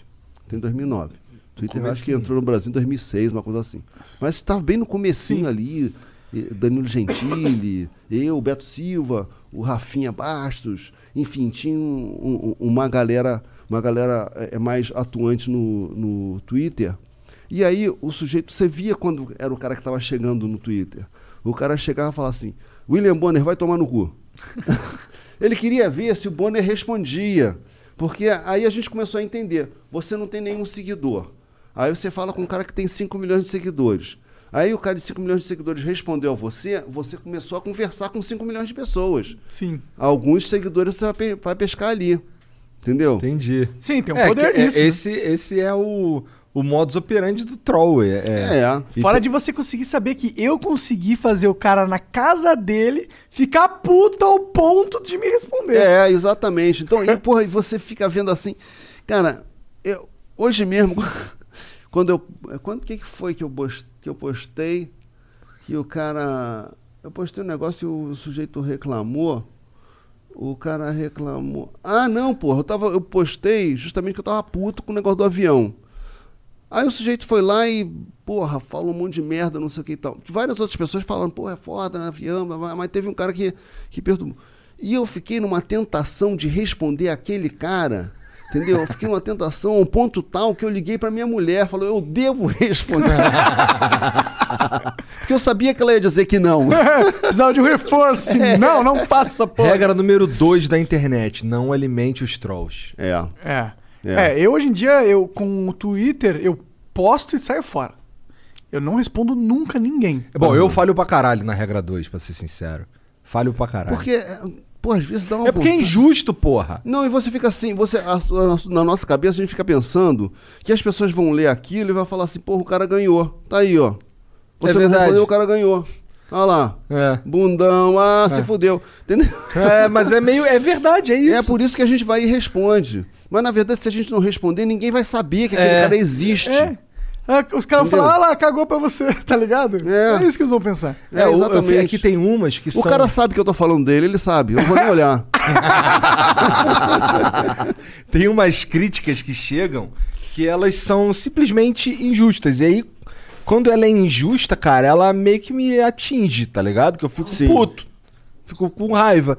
Mas a, eu, eu já tô numa fase que eu tô mais é, de ignorar o troll bem mais do que antes, né? Teve uma fase aí que antes de eu, de eu entender, de eu aprender, na verdade, que existia a regra 2, eu respondia mesmo. Porque é exatamente isso que tu falou. Tu faz um vídeo lá, pá, e aí tem uma porrada de comentário maneiro, mas o que te chama atenção é o do filho da puta. É, mas aí fudeu, porque ele, o filho da puta viu que você responde, aí todos os filhos da puta que gostam desse tipo de coisa falam, opa, tem um cara que responde, é o otário ali, e vamos vem lá. cá, e esse foi o mecanismo das eleições, né? Foi.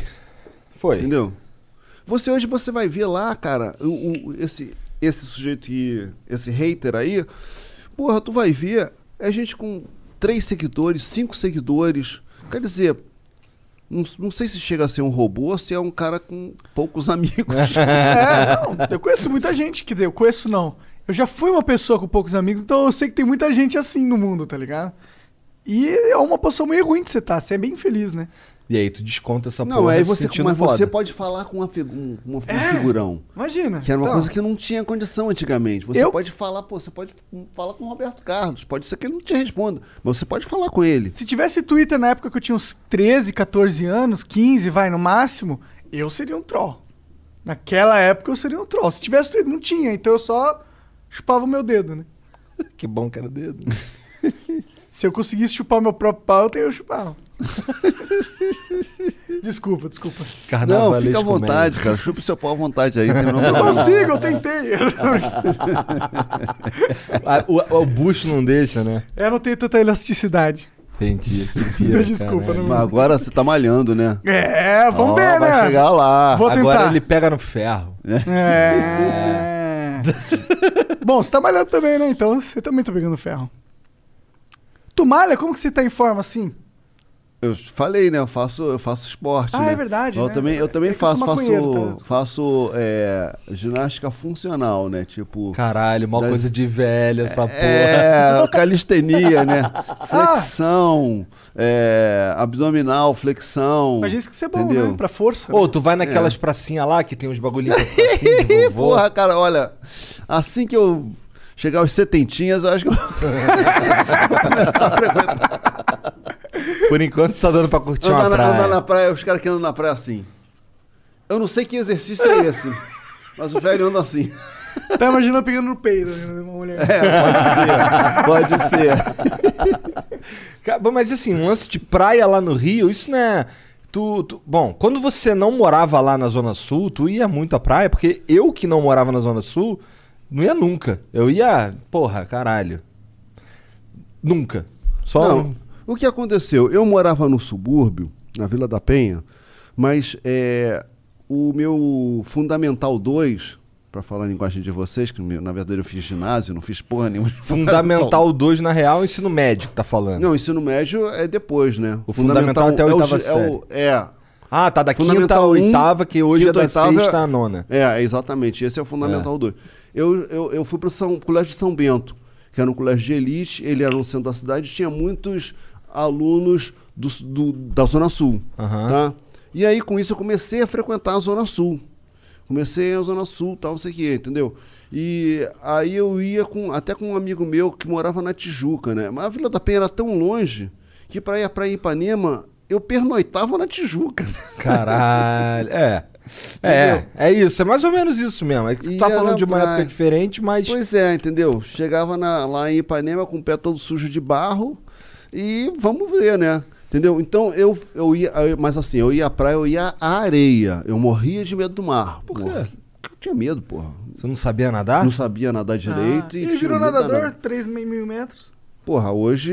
hoje Quando que você resolveu aprender a olhando- nadar? Hã? Quando você deu esse pulo pra conseguir entrar na água? Ah, não, não. Não chegava também a ser uma coisa assim Entendi, de, entendi. de trauma, entendeu? É, eu, só, eu não sabia nadar.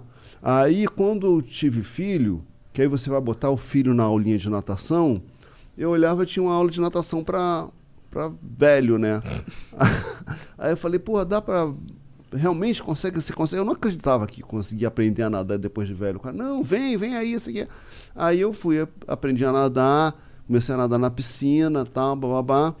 E aí eh, tinha uma travessia chamada Travessia dos Fortes. Tô ligado, tô Que ela ligado. saía do Forte do Leme, justamente, e Ia até dia. o Forte de Copacabana, ou vice-versa. É. Entendeu? E é uma travessia, porra, é, é- é patrocinada pelo Exército. É. E a a- assim, a, a largada, a largada era um tiro de canhão. Que da hora. É, no meu, no, no meu ano lá. Eu- aí eu cheguei pro professor e falei assim, cara, será que eu consigo fazer esse negócio de travessia? Ele falou assim, bom, primeiro você tem que vir mais aqui ao clube, né?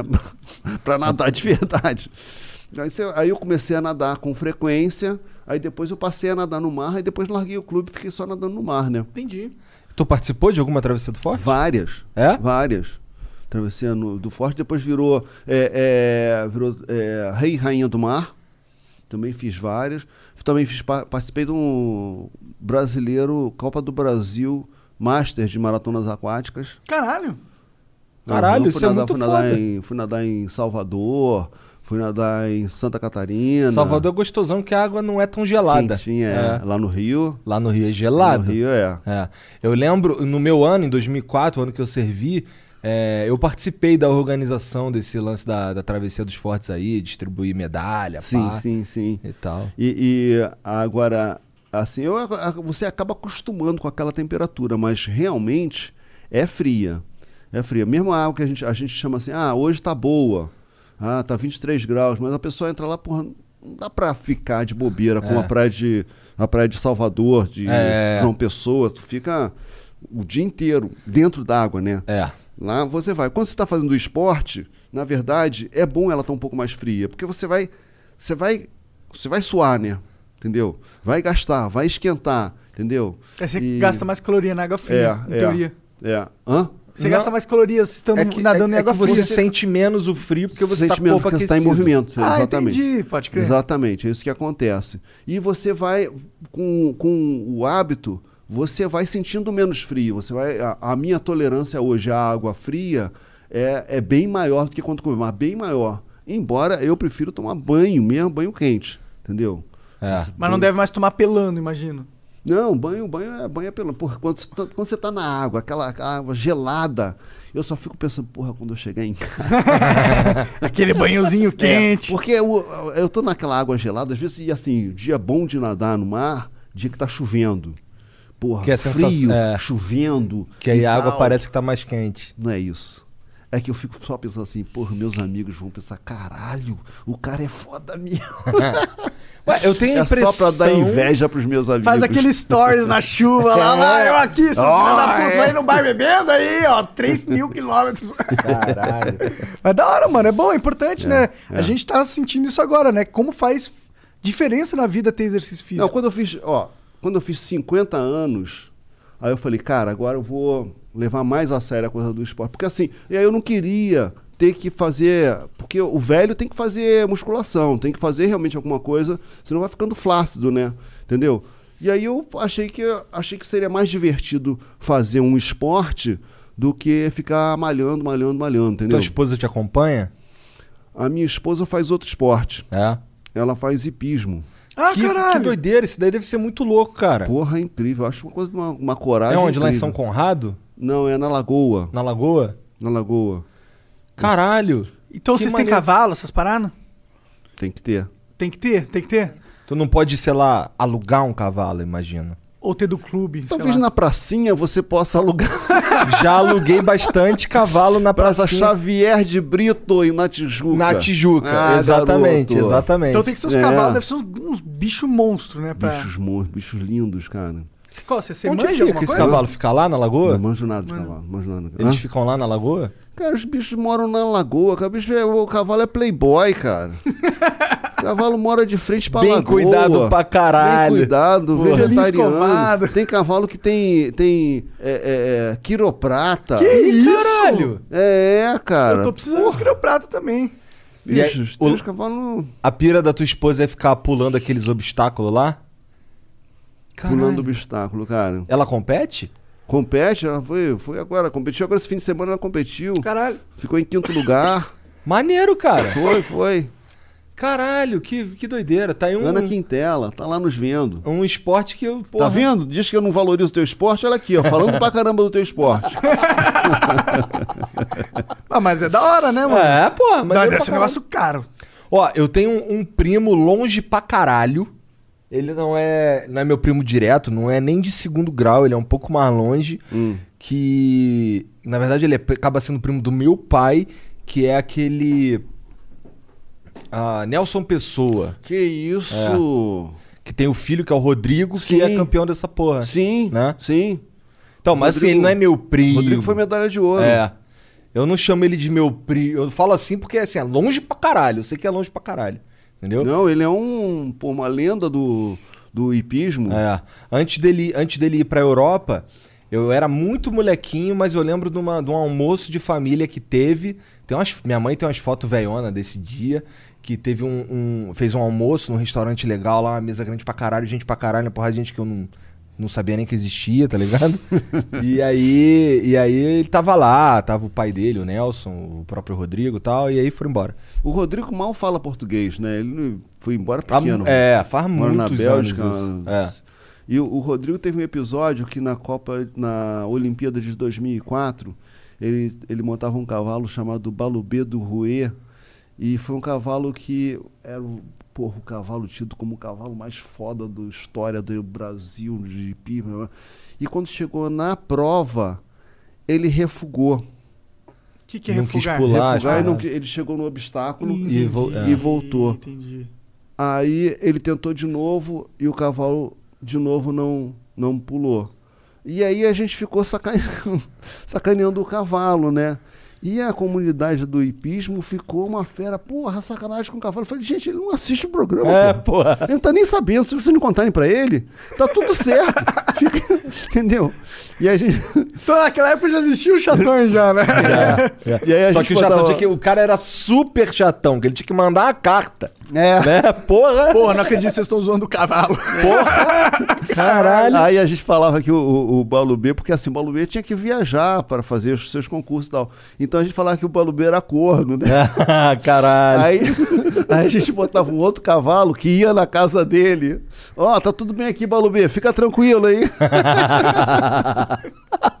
Caralho. Bom, tem, tem um negócio o que eu acho que é um tópico interessante, que é de uma. de alguém que vocês zoaram e que hoje eu acho que fica meio puto com isso, que é o Rubinho Barrichello. Puta, é. É. É, é, sabe, é, é a verdade o seguinte. O Rubinho, o Rubinho, cara, ele levou 10 anos pra reclamar, cara. Entendeu? Entendeu? Aí fica complicado, né, cara? Porra. É foda. Mas, tipo, vocês Mas, acham mesmo que ele era um péssimo O negócio é piloto? o seguinte, não, não, não acho. O negócio do Rubinho, o Rubinho, inclusive, é, assim, ele foi reclamar lá no Rafinha Baixo, e a verdade é a seguinte: ele acabou, ele não, não, não contou que aquela briga já tinha acabado. Já tinha acabado. A gente, a gente realmente zoava com ele e tal. Aí teve um momento que a gente fez as pazes, ele fez uma participação no caceta, entendeu? Porque a gente tinha. O Reinaldo fazia o Rubinho pé de chinelo, entendeu? E aí teve um, um- um dia que ele foi no programa, aceitou, e eles fizeram uma disputa. O Rubinho Pé de Chinelo perdeu pro Rubinho Barrichello, entendeu? O a questão do Rubinho, que aconteceu, foi que ele pegou um, um legado pesado demais, sabe? A morte do Ayrton Senna, que era, porra, Não o tem como, Pelé né? da- É. da- do automobilismo, entendeu? E aí, de repente, veio Rubinho Barrichello, que é o Gabigol do automobilismo. Que é foda ainda. Muito foda, inclusive, é. Então, é isso que eu tô Mas, porra, vamos guardar as proporções. Então, eu acho que aquela. Eu acho que a- o, o Brasil jogou uma expectativa muito pesada no ombro, dele, do, né? no, no ombro do Rubinho. É, ele entendeu? teria que ser alguém. Agora é o seguinte, cara, a gente era um Ayrton. programa de humor, sabe? A gente não tava, sabe, quer, quer ver verdade, vê o Fantástico, o Jornal Nacional e tal, sabe? A gente não tinha, a gente não tinha compromisso com verdade. Esse negócio de um humorista ter compromisso com a verdade é coisa recente, entendeu? Porque agora cobram, cobram que o humorista fale a verdade. Mas os ministros, o presidente pode mentir à vontade. Eu não consigo entender essa lógica. Mas foda. tudo bem, vamos nessa.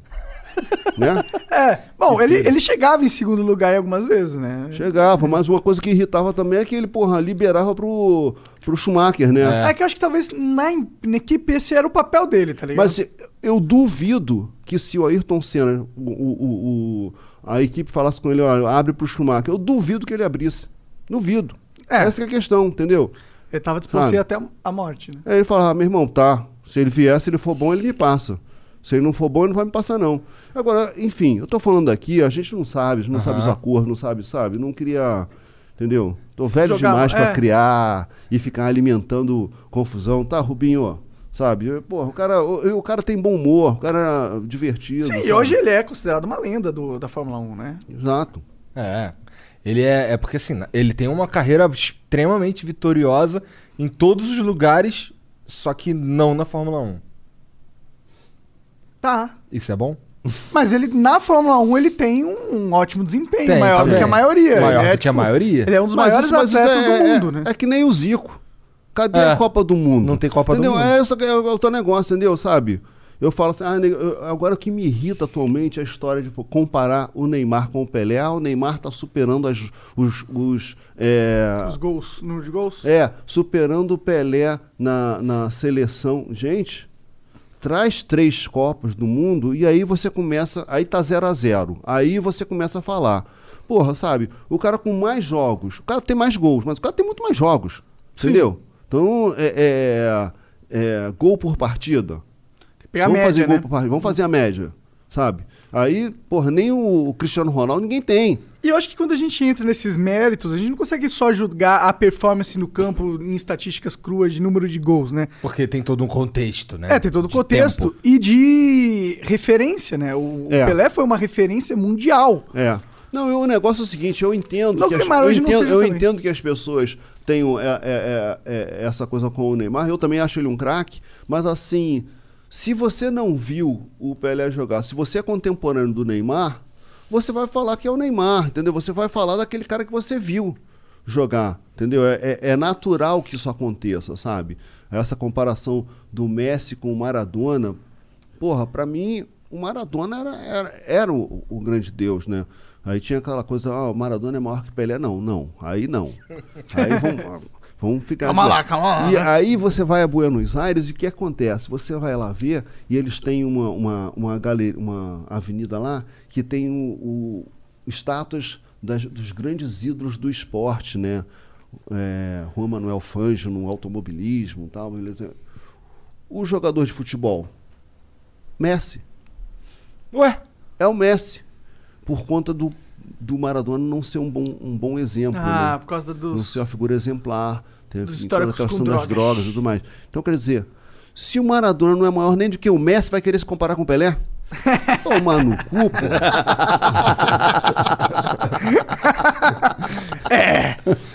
Temos um Porra. ponto aí, né? É. Caralho, que. Eu não sabia dessa porra aí. Os caras preferiram não botar o Messi. É, é. É meio bizarro essa porra. É um pouco de. ah, ingratidão, um pouco. Ah, mas vai atrair mais cliques, mais Exatamente. fotinhos, mais. Money, money, money, money, money. Ah, só Não, pra, se só pra fosse, se molecada, fosse agora, quando o Maradona, quando, o Maradona morreu, foi um. Porra. Foi. É verdade, a uma estátua lá comoção. ia ser Foi visitada uma pra caralho. comoção, né? E aí os caras. Uma faz- foda, né? Quando uns, uns caras assim morrem assim. Tá tendo maior rolo desse negócio do, do Maradona aí, falando que o médico foi quem é o culpado por ter matado Tá ele. rolando isso agora? Tipo, tá rolando desde que, que É, aconteceu, é, mas ainda é, tá. Põe-se em dúvida, né? É. Se o médico foi Tratou bem. responsável. Porque É parece uma coisa meio parecida com o Michael Jackson. É. É bem Né? parecida, né? É, porque assim, aí, aí aqui, vem cá, é um médico. Mas e se o Maradona pediu o remédio? O problema é que o. Eu não sei como é que foi o isso. negócio que eles falam que deu merda foi que o, me- o, me- o Maradona ele bateu a cabeça e aí tinha que fazer uma. A enfermeira falou pra fazer uma tomografia por. por. por pra ver né, se tava tudo Hum. bem. Falou: não, não, não. Maradona não gosta de fazer essas paradas, ele tem medo que fosse vazar na mídia, causar mais fuzuê, e aí ele não fez a tomografia, entendeu? Tá? Tá rolando essa polêmica aí. Sei, sei. Que isso poderia ter sido a causa da morte. Se ele não viu que tinha algum problema na cabeça do, do Maradona por causa de, sei lá, querer proteger ele da exposição e aí acabou causando a morte. Que viagem. É. Nossa, acho que pra não morrer eu faço qualquer Porra, exame, né? porra, pois é, né? Foda-se, é foda que elas vão falar. Eu quero só. Vai ver o que tá aqui dentro. É, ah, é, pô, que isso. que Então, isso. é, aí esse médico aí tá em apuros, né? Talvez ele se foda, talvez não. Até porque o Maradona não vai poder defendê-lo, né? Não. E tem um, monte de advogado aí que é dono do patrimônio agora dele que vai. Ah, é. Ah. Dono Essas- do patrimônio do Maradona? É, não que ele é dono, mas responsável, né? Tá, Porque provavelmente sim, tinha sim. alguma empresa Ge- que geria. defendendo ali é, é, sim. caralho. Gestores. Esse é o problema, Gestores. né? Quando você fica muito ricão, assim, muito poderoso, né? Parece que as coisas em volta de você meio que tomam vida, tomam força e você meio que perde o O controle. controle, é. É. Tu É, ficou pessoa- ricão assim, cara? Não posso perder o controle, não. É. Tenho, tenho todo o controle. Infelizmente, ainda tenho todo o controle. Ou não, né? Mas é, é, é uma situação que. Como é o seguinte, eu acho muito louco que quando o, um cara famoso é, não gosta de dar. não gosta de fazer selfie, não gosta de dar autógrafo, não gosta de contato com um fã. Porra, vem cá, você batalha pra ficar famoso. Aí quando você fica famoso, você quer fingir que não é famoso, entendeu? Não, eu acho que tem os ossos do ofício, cara. Você não pode. é, Negar você essa não pode parte da negar, sua você vida. tá, você tá de mau humor, fica em casa. Entendeu? Fica em casa, porque você sabe que na rua você, você é uma figura pública o tempo todo. Entendeu? Se você vai na rua, não tem. Ou faz igual o Faustão, vai no, no shopping, fecha a loja, entra por trás, compra o que quer, compra tudo da loja e vai embora. Vai embora, é. é foda, porque assim, que aí o que acontece é que você passa, passa a não ter contato com a vida direito, né? Entendeu? Você não vê e as aí pessoas, Você, né? Aí você começa a ter também um- uma distorção até de pensamento, porque você não vê a vida acontecer, né? Você tá só o É tempo verdade. todo, tá, tá sempre numa situação de exceção, sempre sei lá, sempre protegido, sempre lá, sempre no, no, no, no chiqueirinho, chique. Nunca sempre- ninguém vai falar o que você não quer ouvir, né? É. Isso é meio assustador. É, você está sempre cercado de pessoas falando que você é genial, que você é incrível, você sei que lá, blá, blá, blá. Porra. Hum, sabe? mexe com a cabeça do É, cara, você, imagina. né? Você não. Enfim. Eu acho isso muito ruim para você manter um, um senso das coisas. E como é que tu, quando, quando o Cacete Planeta tava no auge, como é que tu lidava com isso? Tu só saí, foda-se? Tu sempre foi meio foda-se? Eu sempre saí, cara. Você, assim, o que acontece? No Rio de Janeiro, na zona sul do Rio de Janeiro, como tem muito artista circulando, as pessoas meio que, meio que normalizam aquilo. O que acontece mais é quando você tem assim turista ou quando você viaja para algum lugar, uma cidade pequena, quando vai para uma, uma, uma outra capital e tudo mais, aí realmente o assédio era grande, né? E aí, porra, bicho, você ou você faz e sai, sai sabendo que vai fazer foto pra caramba, não sei o quê, ou então não sai, né? Entendeu? Assim, porra, eu, eu no jogo do Botafogo, porra, a maioria dos torcedores do Botafogo querem, querem uma foto comigo. Até porque pode ser a única alegria daquele jogo. Ah, mas aí, porra, Entendeu? tirar foto na- no, no jogo do Botafogo é tranquilo que tem uns três caras, quatro no máximo. o negócio, o, negócio, o negócio era o seguinte, é, é, o- porra, eu não tinha problema, a não ser quando o Botafogo perdesse. Que aí tu ficava puto. Que aí, não, sabe o que, que, que me deixava puto? É o cara ter aquela lembrança, falar assim, porra, de quanto que é esse, esse, essa foto? Ah, é daquele jogo que o Botafogo perdeu. Tira Porra. foto antes do jogo, porque depois. Não, antes eu não tirava. Não? Antes nem pensar, só tirava depois com o resultado. Na verdade, assim, antes eu tiro com, jogo, com, a, com a torcida do Botafogo, eu tiro. Eu não costumo tirar foto antes com, um jogo, com um torcedor de outro time. Aí, eu- entendeu? Eles vão Aí- ficar marcando você e te zoando. Ei, Aí ganhei não desse rola. otário aqui. Não, porque porque é questão de- da superstição, né? Ah, Vai, entendeu? Acho que eu acho que dá azar. Que aliás, acho não dá, eu tenho certeza, porque eu- comprovado. comprovado. Quantas vezes tu experimentou? A situ- Vou contar duas situações. Uma Ah. que deu azar e outra que, que não deu azar. A que deu azar. É, Copa do Brasil, 1999, final. Bra- Botafogo e Juventude no Maracanã. Juntamos 100 mil botafoguenses. Vocês não acreditam? Cara, você faz essa cara aí que eu sei. Flamenguista nunca acredita quando eu falo que nesse jogo tinha 100 mil botafoguenses no Maracanã. Mas tinham. Enfim. O que aconteceu? A gente fez todo um processo para chegar no jogo, tá?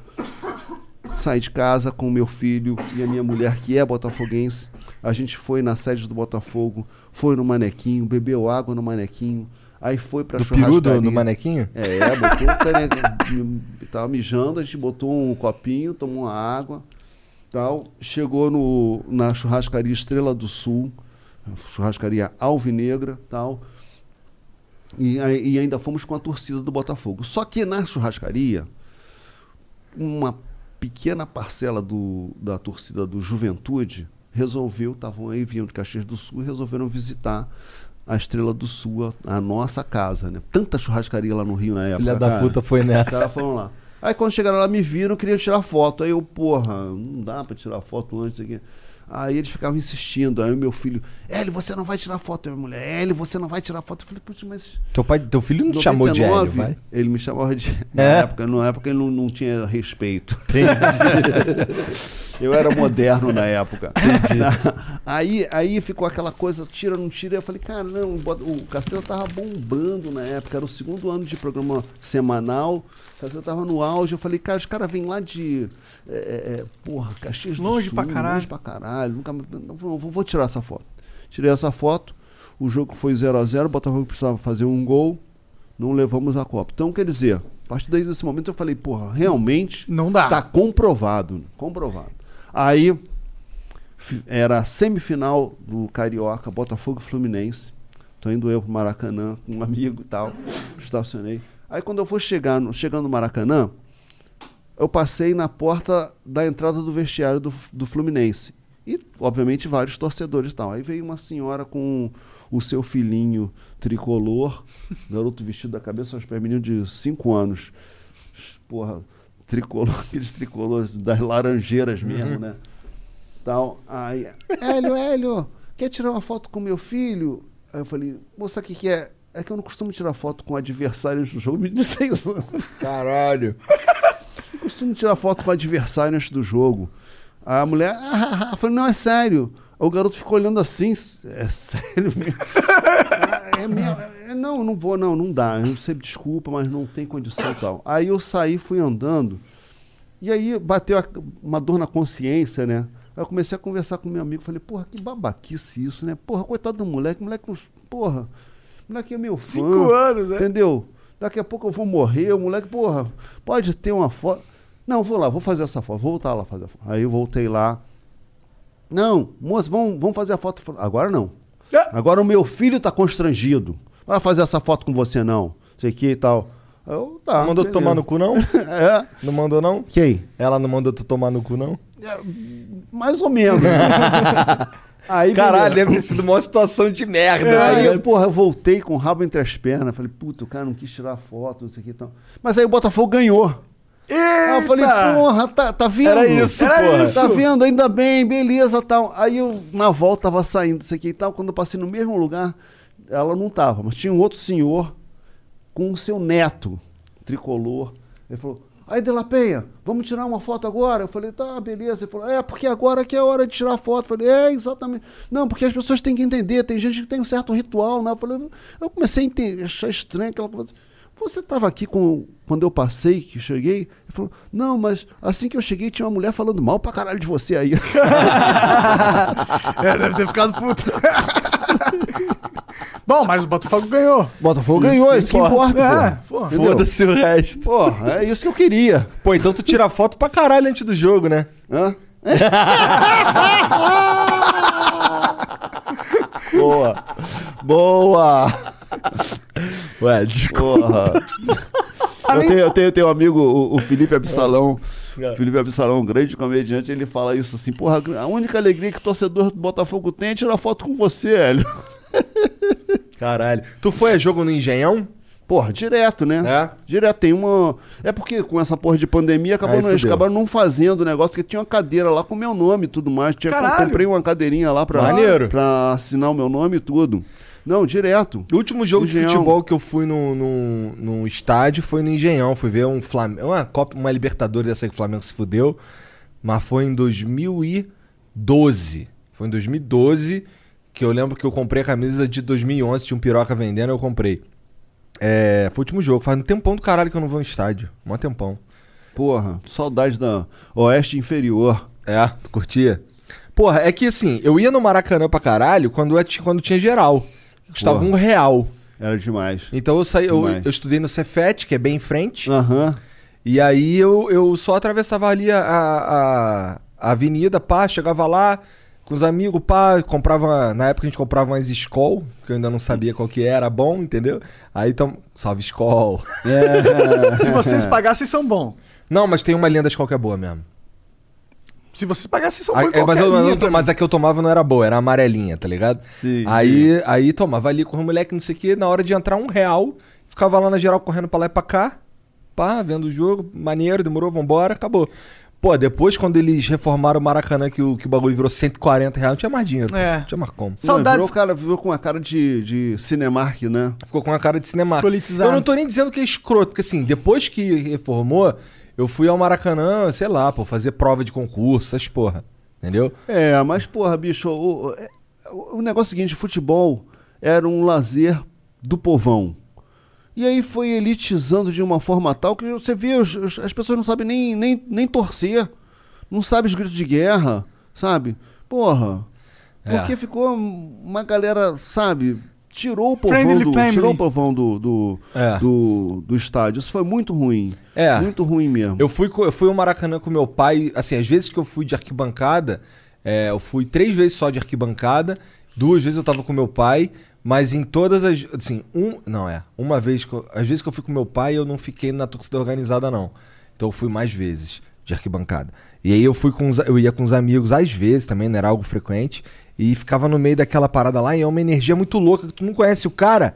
Mas, porra, tu já agarra o É, cara aqui, é. o cara te agarra, tu começa a pular pra lá, pula pra cá, e se tu não pular, É. tu tá fudido. É, é, né?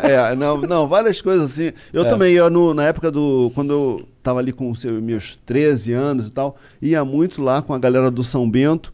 E, e os, bota, os, botafo, os poucos botafoguenses, a gente se reunia na casa do, de um amigo que era banguense, o Rosinha, morava ali perto, ele morava pertinho do Maracanã, que aliás era o meu sonho, cara, quando eu É? era garoto. Morar perto do Maracanã. Morar perto do Maracanã. Eu tinha um tio que morava eh, da casa dele dava pra ver o Maracanã. Eu, eu- quando eu ia na casa dele, eu falei, meu Deus, por que, que a gente não mora aqui, cara? Atravessar a rua. Ah, tá tu podia Maracanã. só morar na mangueira, pô. Em frente. não podia? podia, podia. Mas enfim, é, e, então a gente ia, e a gente ia num esquema no Maracanã, que era o seguinte: o, a minha tia namorava um funcionário da, do setor de hidráulica do Maracanã. E aí ele liberava pra gente. Eu até não esqueço, cara. A gente entrava pelo portão 19, porta D. Não podia esquecer, tinha que decorar. Portão 19, porta D. Chegava lá, procurava o Licínio. Aí o Licínio botava, a gente entrava pelos tubulações do Da Maracanã. hora, da hora. E chegava, no, chegava na arquibancada. Era, porra, era sensacional. Maneiro, cara. Sensacional. Era uma Mas eu, época eu que- tenho um trauma desse momento. Por quê? Eu tenho um trauma. A situação foi a seguinte. É, uma vez, meu pai também, de, volta, de vez em quando, meu pai ia comigo e tal. Quando meu pai mesmo ia. esquema. É, quase. Porque quando chegava lá, aí o Licínio botava meu pai nas cadeiras, né? quando, quando era com meu pai, era nas cadeiras.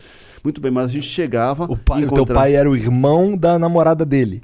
Era o irmão da namorada. Entendi. Porra, tinha que, né? tinha que cuidar bem, né? Tinha que cuidar bem. Aí eu sei o seguinte, uma vez a gente chegou lá e a gente chegou antes do jogo e o juiz da partida tava tava na ali, por, por ali e tal. Aí ele falou: "Ah, vou te apresentar, Elinho". Chamava de Elinho, né? Elinho, vou te apresentar o, o juiz da partida era Botafogo Fluminense, uma final de 71. Botafogo na época tinha um, um timaço e era o grande favorito. favorito. E aí ele me, me apresentou o juiz, que era o senhor José Marçal Filho, que eu nunca mais esqueci. Apertei a mão do cara tal, e aos 43 do segundo tempo, num corner, o, o, num, num corner na área do Botafogo, o lateral do Fluminense, Marco Antônio, empurra o nosso goleiro e o Lula, ponta dos caras, fez o gol, Fluminense campeão. Cara, eu fiquei, bicho, eu tava com, eu tinha 11 anos, 11 para 12 anos, e aí eu fiquei, que a, minha, a mão que apertou a mão do juiz, eu queria decepar a minha mão. Eu falei, como é que eu fui apertar a mão daquele filho da puta? eu ficava, aí chegava em casa e lavava, lavava. Sério, caralho. Que viagem, caralho. Porra, fiquei com uma raiva do José Marçal Filho fudido. Cuidado que tu tá falando que toda vez que o Botafogo perde é tua culpa, cara. Hã? É verdade, hein, cara? Olha lá. Pô, mas eu estive lá em situações bem, bem agradáveis.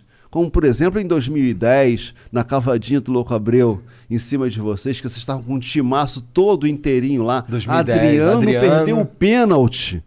Nosso amigo Jefferson agarrou um pênalti. Jefferson era um goleiro muito do caralho. Porra, o Jefferson era É, foda. Foda. Foda. De fato. Jefferson. É. Porra.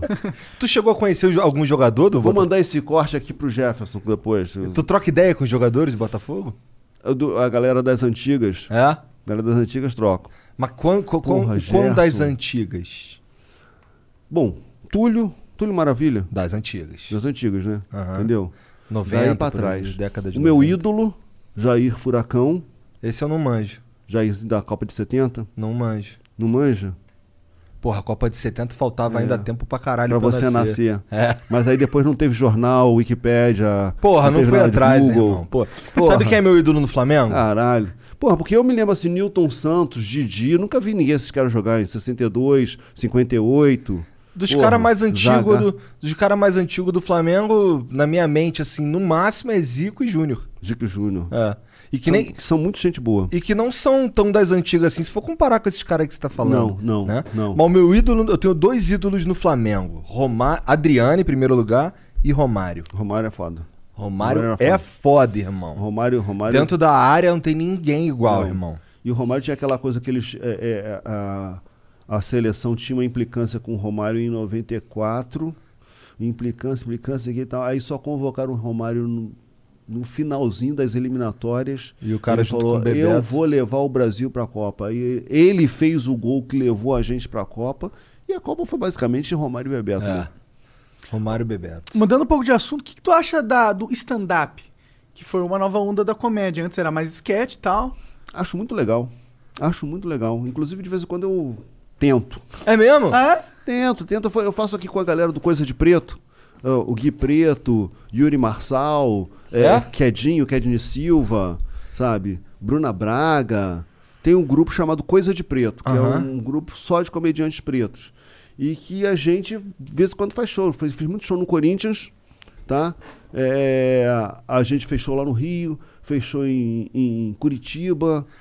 Tem, tem, tem esses shows agora, na internet agora, também? agora tá mais. é, Não sei o que. Talvez, talvez tenha no, no YouTube do Coisa de Preto. Tá meio parado, porque deu uma desarticulada. A gen- o, o grupo de WhatsApp continua muito mais ativo do que. Porque aí, porra, a gente começou, não teve mais show, não sei o que, É, não, né? mais, se encontrava mais, entendeu? É, teve esse problema, mas assim, de vez em quando eu, eu arriscava assim fazer um fazer um setzinho ali, uns 15 curte? minutos. Eu curto. Eu curto, eu curto aprender também, né? Porque eu fico, eu fico muito impressionado com, com a naturalidade dos caras. E assim, é, tava até falando recentemente com o Rafinha Abaixo sobre isso, que assim, os caras do stand-up, eles. Primeiro que eles são muito à vontade no palco. É isso que eu, que eu sou um cara meio, meio nerd, meio CDF, meio. Entendeu? Eu vou. Pô, tu passou, pô, engenharia primeiro período na UFRJ, porra. Exato. Aí eu vou pro palco, mas pra, pra eu ir pro palco, eu paro em casa, escrevo o texto, ensaio o texto. é, eu escrevo, ensaio, escrevo, ensaio, até parecer que é normal. Até parecer que. Que tu eu- tá só falando. É, que eu tô só falando. Mas, na verdade, teve um trabalho ali. E eu vejo que os caras não. Que os caras, eles falam. Aí acontece a piada ali, aí a, partir dali que o cara vai e escreve. Pra lembrar pro próximo show. Entendeu? Então, é, são processos diferentes. O cara que, tá, que senta e levanta vai, vai fazer o show, e o outro cara que faz o show e depois senta e vai escrever. Entendeu? Mas acho que São- esses dois processos existem no stand-up até hoje, assim. São, Existem, existem. Existem Existem, stand-up. existem perfis. É, é. Perfis. Não é como se, tipo, um fosse melhor do que o outro. São não, perfis não, diferentes. são perfis, Sim, são sim. formas, são processos Do que, que você fala né? no seu stand-up, normalmente? Cara, falo, falo dessa minha condição de ser um preto que vive num mundo dos brancos, né? Então, sou assim, um- uma espécie de Mogli, o menino preto, né? e, e toda uma questão assim do, porra, cara, eu moro num, num condomínio de luxo, lá no Rio de Janeiro, entendeu? Um lugar que é tão seguro, mas tão seguro que, porra, quando, chego, quando eu chego de madrugada, eu sou barrado. Foda. Você tá falando sério? Ah, bem. É, acho que é difícil, é. Porque ele é, o, ele é o Hélio de la Penha. Mas tu tem muitos vizinhos pretos lá? Não, eu sou o único preto do condomínio. Entendeu? Sabe? Só, tirando eu, só os funcionários. Entendi. Então a situação é, é assim, né? Mas como é que tu se enxerga nesse contexto? Tu já. Pirou tu já- sobre isso? É, tu já. Já passou dessa fase de ficar pensando sobre as relações ali naquele, no teu condomínio, pelo menos? É, eu sempre penso a respeito dessas coisas. E o que eu tenho certeza é de que eu vivo uma situação de exceção. Aham. Não só no meu condomínio, como na vida, Na na vida. sociedade, enfim. É, é, é, o fato de eu não, não sofrer é, ações diretas de racismo não significa que racismo não existe. Com certeza. Entendeu? Claro. Na verdade, no meu caso, o que acontece? O cara, quando é. um O simples preto- fato de você ser o único preto do teu condomínio já diz algo. Já é algo esquisito. né? Exatamente. Então, então eu, é, eu nunca, nunca diretamente, mas eu já ouvi, já me, já me veio ao ouvido histórias muito escrotas no condomínio, entendeu? Num carinha que eu, tinha um carinha. Eu moro, eu moro entre, entre dois banqueiros, tá? E aí tinha um terceiro, um banqueiro estava conversando com o outro e falando, falando do meu, de um banqueiro vizinho, falando assim, pô, eu falei com fulano, cara, para ele comprar aquela casa da velhinha, a casa da lá, que era um momento que assim, é, o, o condomínio valorizou muito. Mas tem, uma, tem um momento que o condomínio estava meio menos conhecido e os velhinhos estavam morrendo tal. Foi a hora que eu comprei a casa, tá? Mas eu, o- os caras estavam falando assim, porra, eu falei com fulano para ele comprar aquela casa. Porra, com, falei, compra. Ele falou, pô, mas pra que eu vou querer aquela casa? Não, tu derruba, faz uma, um quadra de tênis pra gente aqui, porra, que isso, que tal. O cara não comprou. E aí? Comprou um caceta, resultado. Vai dormir ouvindo pagode a noite toda. Caralho. Foda, cara. E pior que eu só ouvia rock progressivo, cara. Foda. Caralho. Passei a ouvir pagode só pra sacanear Só o de cara. raiva. E tarde Entendeu? da noite Só ainda. quando ele se mudou que eu voltei a ouvir jazz, rock progressivo. O que, que tu escuta de rock progressivo? O que, que eu de escutava, sempre? na verdade? O que, que eu escutava, na verdade? Parou? Não, não, tô zoando. Então, é mais uma piada. Eu, eu ouvia Yes, Emerson Lake Palmer, Genesis. Era esse que era o meu. E hoje? Ah, hoje, puta, hoje é diferente. Hoje eu uso muito a coisa do soul music, gosto muito da época do Marvin Gaye, é, gosto muito de reggae também, gosto de mu- música brasileira também, seu Jorge, porra, enfim, samba também, ouço muito samba. Entendi. Arlindo Cruz, Zé, Zeca Bastante coisa brasileira, de fato, Muita né? coisa brasileira e essa coisa assim, o, pop mais pra trás, entendeu? Do, da- do soul music e tal. Tu não escuta o teu vizinho D2, não? Marcel D2, meu amigo, porra, somos brother. Que isso? D2 é foda. Porra, D2. D2 é foda. A Procura da Batida Perfeita é uma obra-prima, né? É foda. Uma é obra-prima. que esse, aquele, esse aquele disco eu acho que é o. Esse que ele fez na internet aí há uns tempos atrás, parece que ele. Eu não sei. Eu sei que ele tava fazendo uma um segundo volume, mas eu não sei a quantas anda. Ele produziu durante a pandemia um disco meio colaborativo com a galera que assistia a live Ah, dele. é. Com, ele tava no Deezer, né? É, é. É. Muito do caralho. Ele veio aqui mais ou menos na época que ele lançou e tal. E, porra, eu sou fã pra caralho do D2. Pra mim foi um dos marcos, inclusive, do Flow, eu consegui falar com o D2, sabe? É. Fiquei assim, caralho, o D2 é muito foda. Meu pai tava sentado assim assistindo também, meu pai tava, caralho. Eu, eu, eu não esqueço assim que a gente. Eu tava indo pra uma pelada de amigos, aí encontrei o seu Jorge. Aí o seu Jorge falou assim: Porra, o D2 tá fazendo agora, na casa dele, num, num gravadorzinho, sei que e tal, tá fazendo um disco que é foda, não sei o que e tal. E era o a, Pra- a procura da batida perfeita. Aham. Pode crer. Eu falei, porra, realmente. Os caras já sabiam, na, na- eles caras têm um tino, né? Eles É. sabem, né? É. O cara também, porra, Benjor. Meu Deus, Benjor. Super Deus, né? Aham. Aí uma vez. aí, eu- e a gente, a gente é confundido. Eu e Benjor, tem gente que, que confunde. Caralho, mas não a tem nada com a ver. o Benjor. Às vezes confunde, me confunde com o seu Jorge, que eu acho que mais. É, fica mais, sentido. mais próximo, é. Mas o Benjor, uma vez, tava no Jardim Botânico, aí veio a moça, posso tirar uma foto com você? Aí eu falei, "Ah, beleza, tirou uma foto. Tô indo agora comprar o seu disco, Benjor. Errou! Se você encontrar. À vontade. É foda. Que viagem. O Mas seu Jorge dá vez- pra entender, mas mesmo É. assim, pô, tem o lance do olho, vai. Não, é, não, acho que é aquela ideia de que preto é tudo igual, sabe? Que viagem essa porra. É, não. Mas uma vez encontrei o, o, Benjor no Santos Dumont, aí fala- falando com ele, falei, porra, Benjor, mas aquele teu disco Tábua de Esmeralda, puta, aquele disco é uma obra-prima espetacular, sei que é. Ele falou assim, é, nesse dia Papai do Céu virou pra mim e falou, é hoje. Sensacional. Melhor coisa do Benjor é que ele é Mengão, cara. Puta, isso é o problema.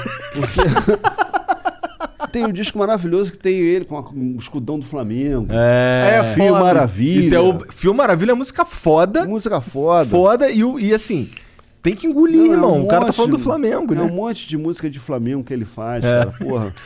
Quando vou fazer minha, minha, minha playlist, cara, tem que pular várias.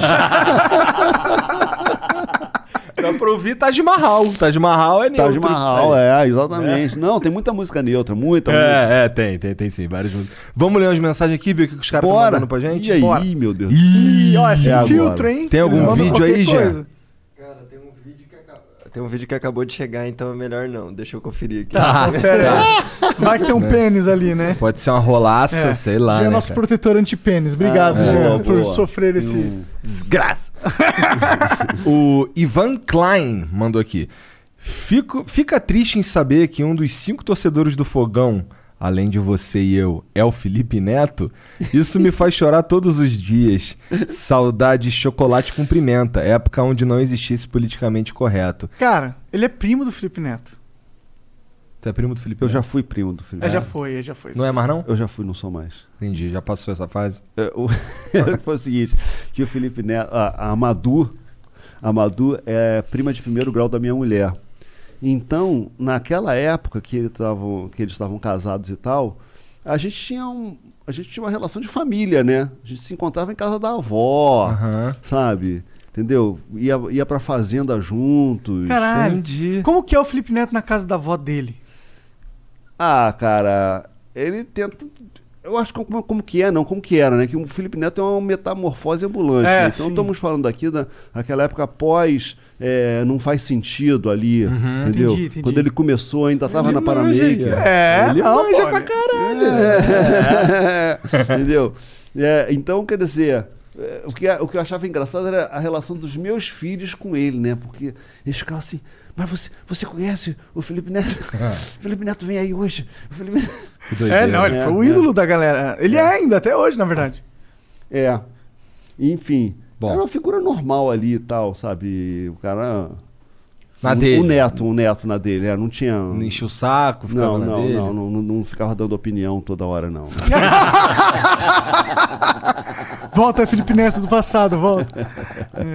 O Andy Slim mandou: Salve chocolate. Você é um dos meus ídolos do humor desde sempre.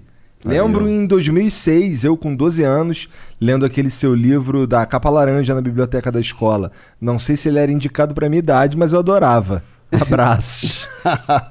Provavelmente não era indicado, não. Se é um livro do caceta. É, 12 anos. É, não era indicado, não. Mas dois fez bem em ler, fez É. bem em ler. Forma caráter. Foda que 2006 foi um ano de merda, né? Para a tua vida, para a vida É, do, do 2006 grupo foi um inteiro. ano- é, é, foi um ano, um ano pesado. Como é que tu recebeu a notícia, cara? Cara, eu tava, na, eu tava na Alemanha também, né? Tava eu, o Beto, o Cláudio e o Bussunda fazendo a cobertura. E aí o que aconteceu? Na véspera, dia 16 de dezembro, ele a, ele- a gente teve um jogo da Argentina, eu não me lembro contra quem, que a Argentina enchulapou, deu de 5 a 0. Eu não me lembro qual era o time. Alguém aí no comentário vai, Aham. vai lembrar. Mas o que aconteceu? A gravação acabou cedo, tá?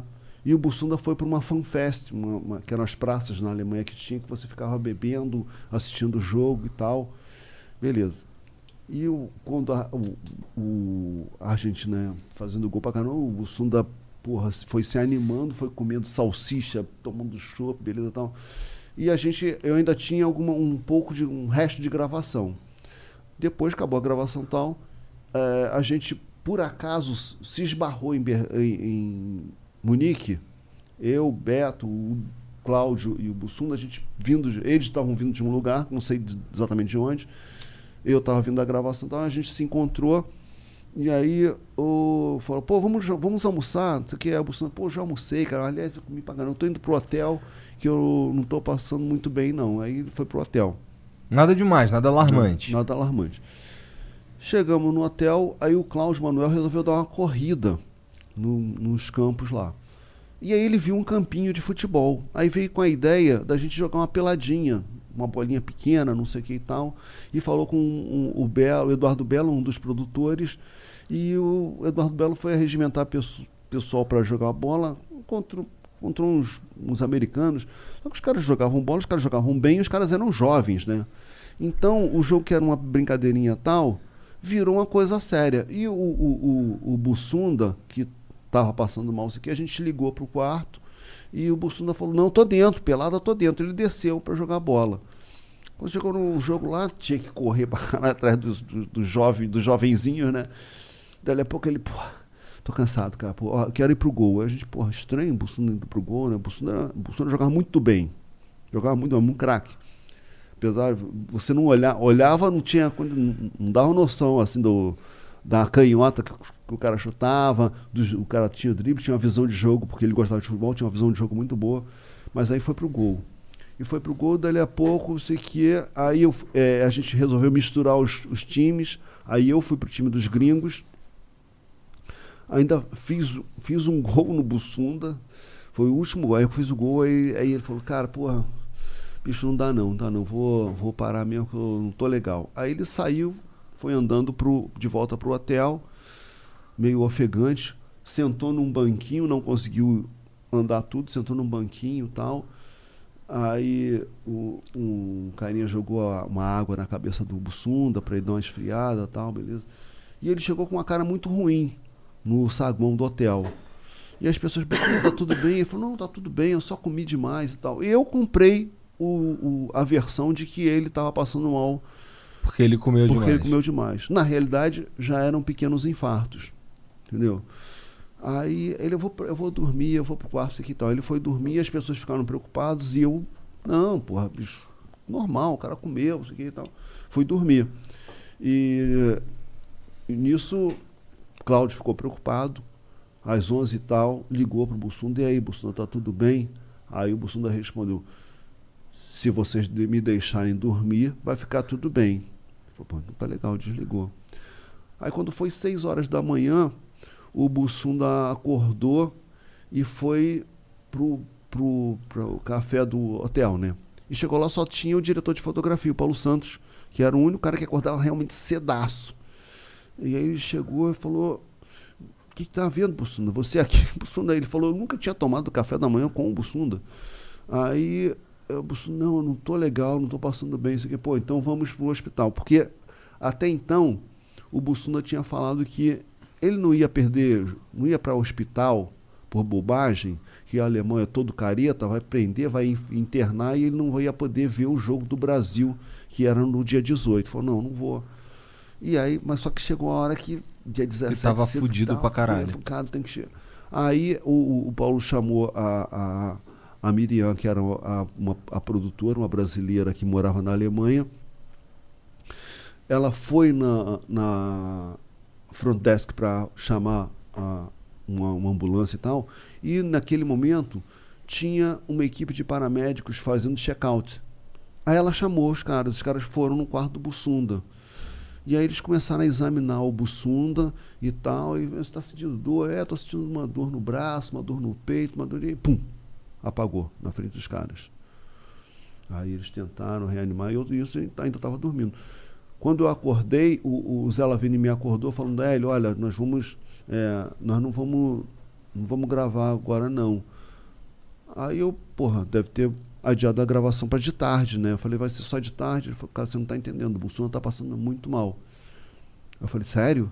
Tá passando muito mal. Aí quando eu saí do quarto, o Bussunda, quando eu vi, o Bussunda já estava sendo reanimado, cara. Caralho. E eu achando assim, porra, que ainda. Acreditando que ainda tinha chance. Não- na verdade, eu não sabia que já, já, já tinha ido, né? Entendeu? Uma coisa, porra, aí quando finalmente veio a notícia, puta que pariu, cara. Porra. Um céu. Céu preto que baixou assim na, na sede do hotel ali, cara. Foi, porra. Não tinha mais clima pra porra nenhuma, todo Porra mundo nenhuma, fudido, todo mundo cara. arriado. Porra, a gente- Que é no susto, né, cara? O cara tava meio mal até o momento. Deve ter passado a noite inteira tendo esses pequenos infartos É, aí. exatamente. Na verdade, ele ficou um tempão tendo infarto, né? Não foi um infarto fulminante, foi É. um, um- um acumulado. Foi uma coisa assim, bicho. E, cara, quem foi assim super gente boa com a gente foi o Galvão Bueno. É. Galvão Bueno, porque assim, cara, a gente tava, a gente tava perdido, a gente não queria falar com a imprensa, né, eh, mas tinha uma coisa assim, não existia redes sociais, não existia internet direito, né? Então a gente, a nossa, o nosso problema era, porra, a notícia vazar na imprensa e a, a família saber pela imprensa, né? Que é bad vibes. Porra, como é que como fazer isso? A gente começou a ligar para os parentes de lá, falei com a minha mulher e tudo, fa- todos falando com as mulheres e tal. E aí algumas das mulheres dos cacetas, junto com o médico e tal, se reuniram para ir na casa da Angélica para dar a notícia. Quando ela abriu a porta e viu o grupo, não precisou nem dar notícia, né? Que notícia, que, que era aquilo, aquelas É. pessoas lá na casa dela, né?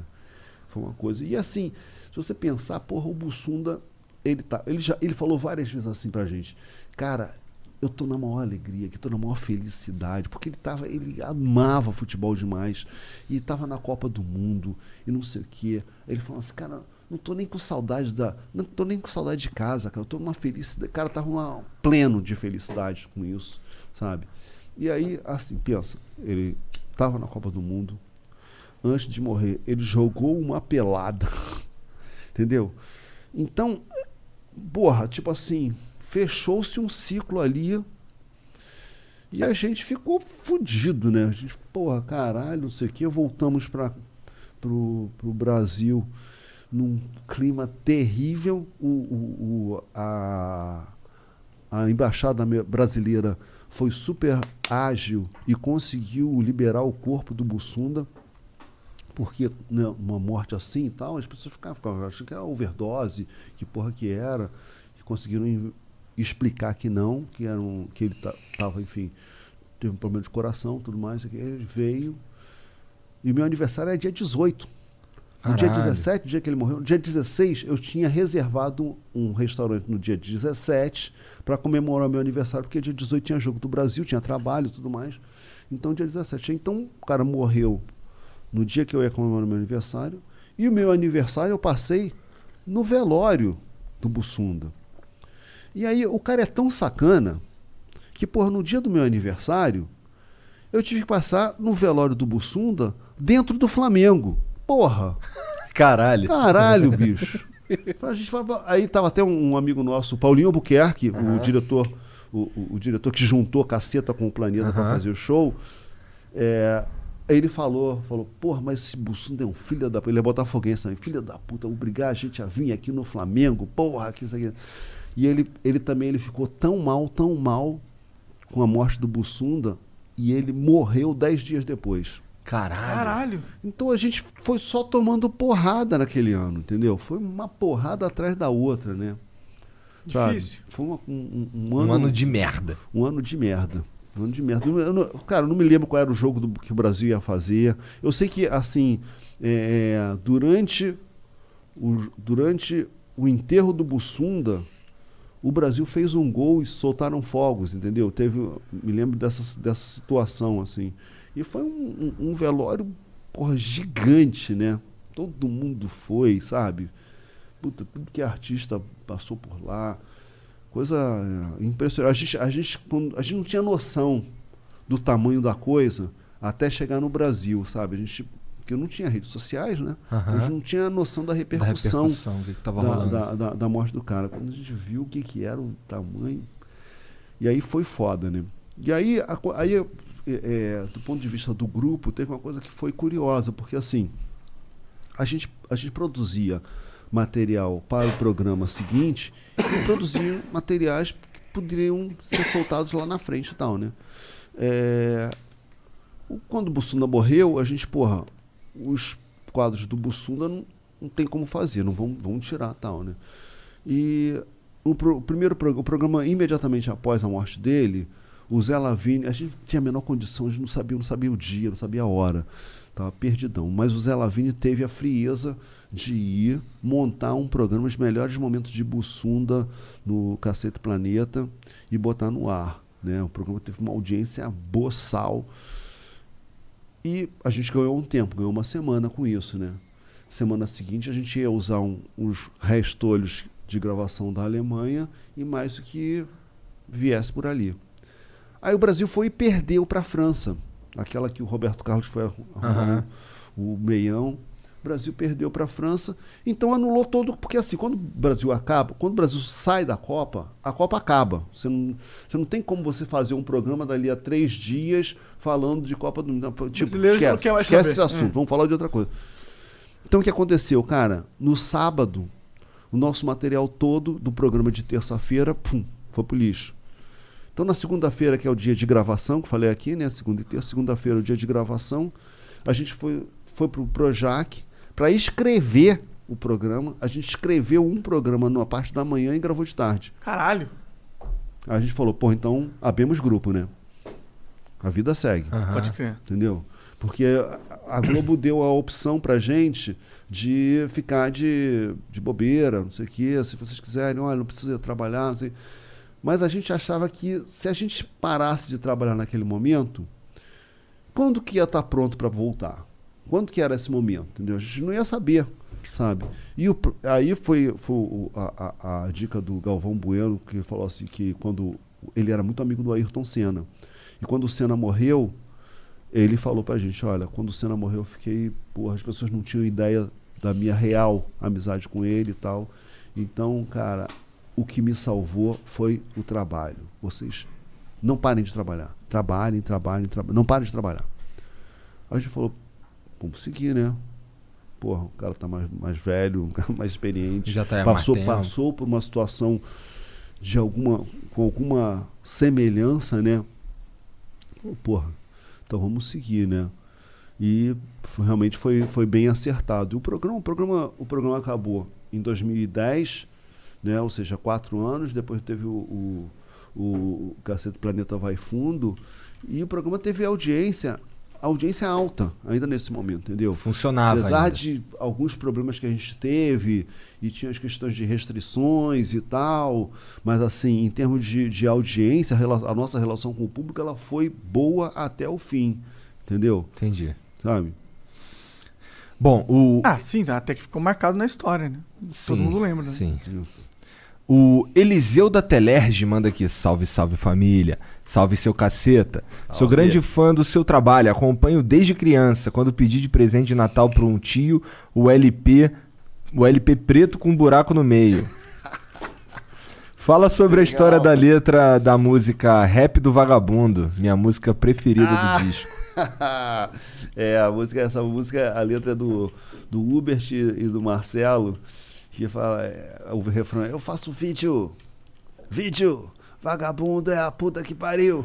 Porque a ideia de que, porra, de que o cara que fazia vídeo na época era um bunda, porra. Vagabundo. Vagabundo, não sei o que e Até tal. hoje tem um pouco disso. É, Exatamente, entendeu? Hoje é, eu faço podcast. Total. Os caras têm que ficar conversando lá três horas, É. qualquer conversa, porra. O Y Xavier diz aqui: salve, salve, seu caceta. Salve. Saudade da época do caceta na TV. Igor, promessa é dívida, né? Tive problemas financeiros e com os Correios, o que não é novidade. Mas sua camisa do Flá tá lá na caixa postal. Mandei pra 80154. É isso aí mesmo, Jean? Uhum, Demorou, vou lá buscar. Tem um recado pro Jean lá também. Boa noite, geral aí. Valeu. Valeu, Valeu. cara. Obrigado. Vem cá, só uma coisa. Como é que vocês fazem quando você fica com vontade de ir ao banheiro? É só ir mijar, porra. Mas tira o fone antes. Pô, é, pode já fica à vontade. Desculpa, a gente esqueceu de avisar. O Mieto diz aqui: Salve, salve família. Grande honra enviar minha primeira pergu- pergunta. Curto muito vocês desde o primeiro flow do Edu Falaschi. KKKKK. Ou, adoro o Hélio demais.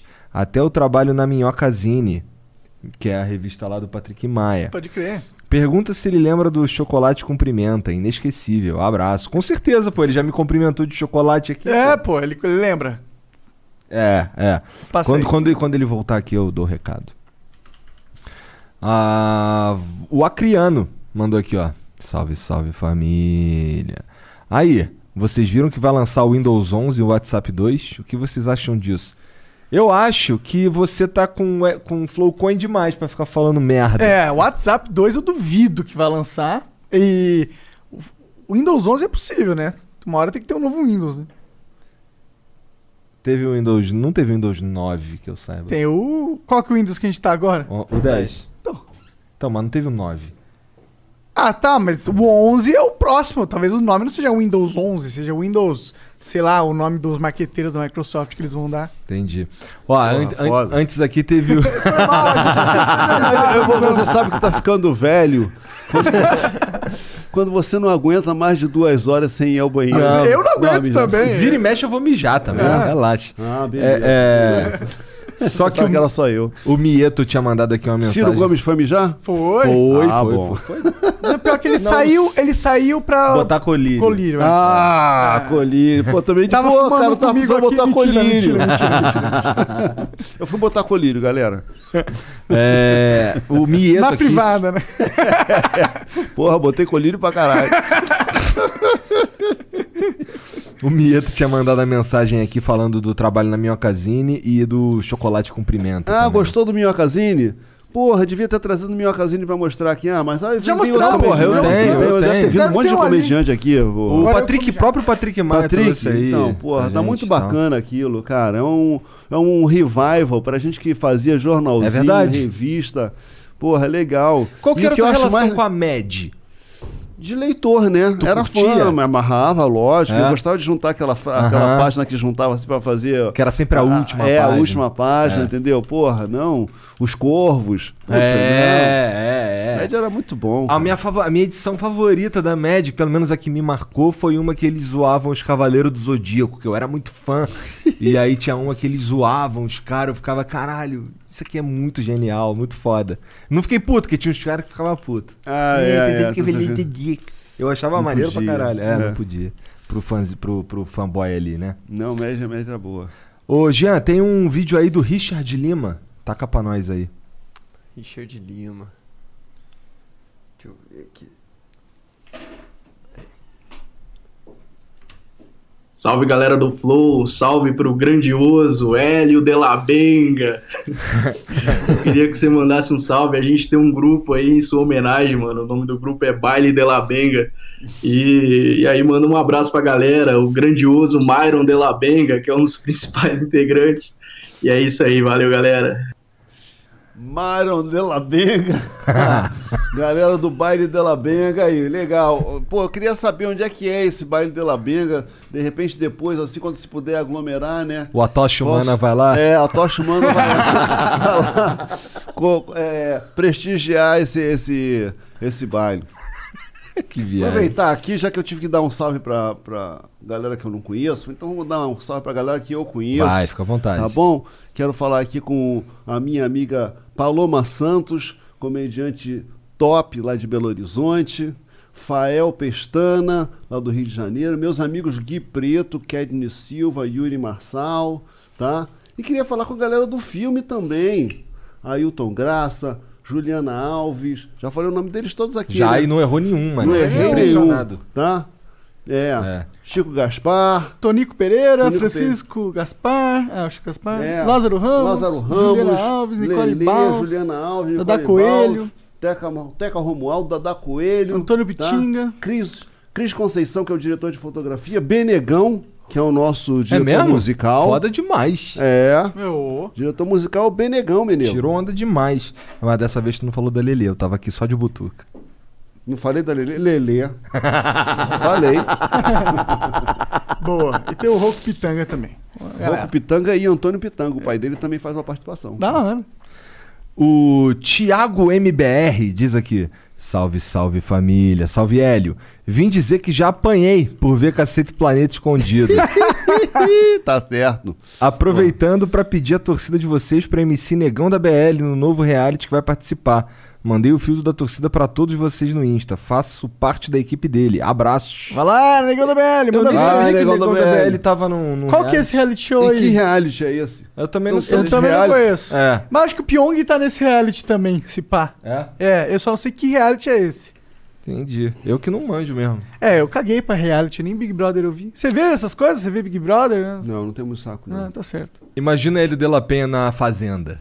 é, uma vez eu tomei um, um, um, um trote do, do Pânico Ah. que o cara tava me convidando pro, pro, pra fazenda. Daniel Zuckerman. que Aí tu falou caralho. É, não, ele falou que era pro. pro o que, que, você, que, que você prefere? É, é participar ou apresentar? Eu, eu, fiquei- eu não, não tava com- Não tava sacando que era um trote, entendeu? E eu tava levando a sério. Ele disse, não, não sei, vamos ver. Vou conversar com o meu empresário. Achando. Aí até que a hora que ele começou a falar assim, não, você, você também podia fazer um programa. Você gosta de esporte, né? Podia fazer um programa assim sobre mountain bike e tal. Eu falei, porra, peraí, que. Tem algo errado aí nessa É, Entendi, o postura entendi. da hora, engraçado. Bom, é isso. Elião, obrigado demais pelo, pelo papo, foi muito foda. Curti pra caralho. Obrigado pelos presentes. Porra, Sucesso bom. no teu filme. Legal, Inclusive, legal. no lance do, desse filme aí, é, a- muda alguma coisa pra tu se as pessoas assistirem pra caralho? Assim, além de, óbvio, relevância? Você tu ganha ganha uma grana? Por, é, por streams feitos. Não sei, mas agora que você falou assim, eu vou começar a negociar isso. É que eu também não sei como funciona, não sei, não sei. Não, não sei, mas é bom, é bom. Bom, pode, vejam, vejam e revejam várias vezes. Certamente isso tem alguma repercussão, no mínimo, para o próximo filme. É verdade, é Ah, verdade, não, com é certeza, verdade. com certeza, entendeu? Sigam minhas redes, arroba Lapena, tá? No Twitter, no Instagram principalmente. E Racor Produções, Racor com dois seis no YouTube. Você tem making off, você tem trailer do filme, você tem muita coisa bacana lá. Cara, tinha que ter falado Racorde com dois Ra- seis. Racorde com dois seis, então. É. Racorde Producóis. Boa. Com dois seis. Isso aí. Tá bom? É. Pô, Hélio, obrigado então, cara. Valeu Cara, demais. foi um prazerzaço estar Prazer aqui com nosso, vocês. uma Foi honra. muito divertido, tá? Olha, 11 horas só. Até que rendeu o papo. Legal. Não, porque eu até falei que eu, eu trouxe isso aqui, o meu, meu, é, meu atestado de idoso. Que é pra poder usar de desculpa Que pra é ir pra embora. poder ir embora cedo, entendeu? Que velho não pode ficar na rua muito tempo, não. Que tá frio, entendeu? Deixa morrer de frio aí fora. Ah, vai nada, o cara nada no mar, no É, oceano, porra. friozão. O cara nada. O cara faz a travessia dos fortes, irmão. Pelado. Porra. Hélio de la Benga pelado. Ele tem, ele tem uma vantagem que ele tem um remo, né? Uma Bom. nadadeira. Bom, obrigado, galera. Não esquece de ir no iFood comprar seu primeiro pedido por 99 centavos. Valeu. É isso, beijo, tchau.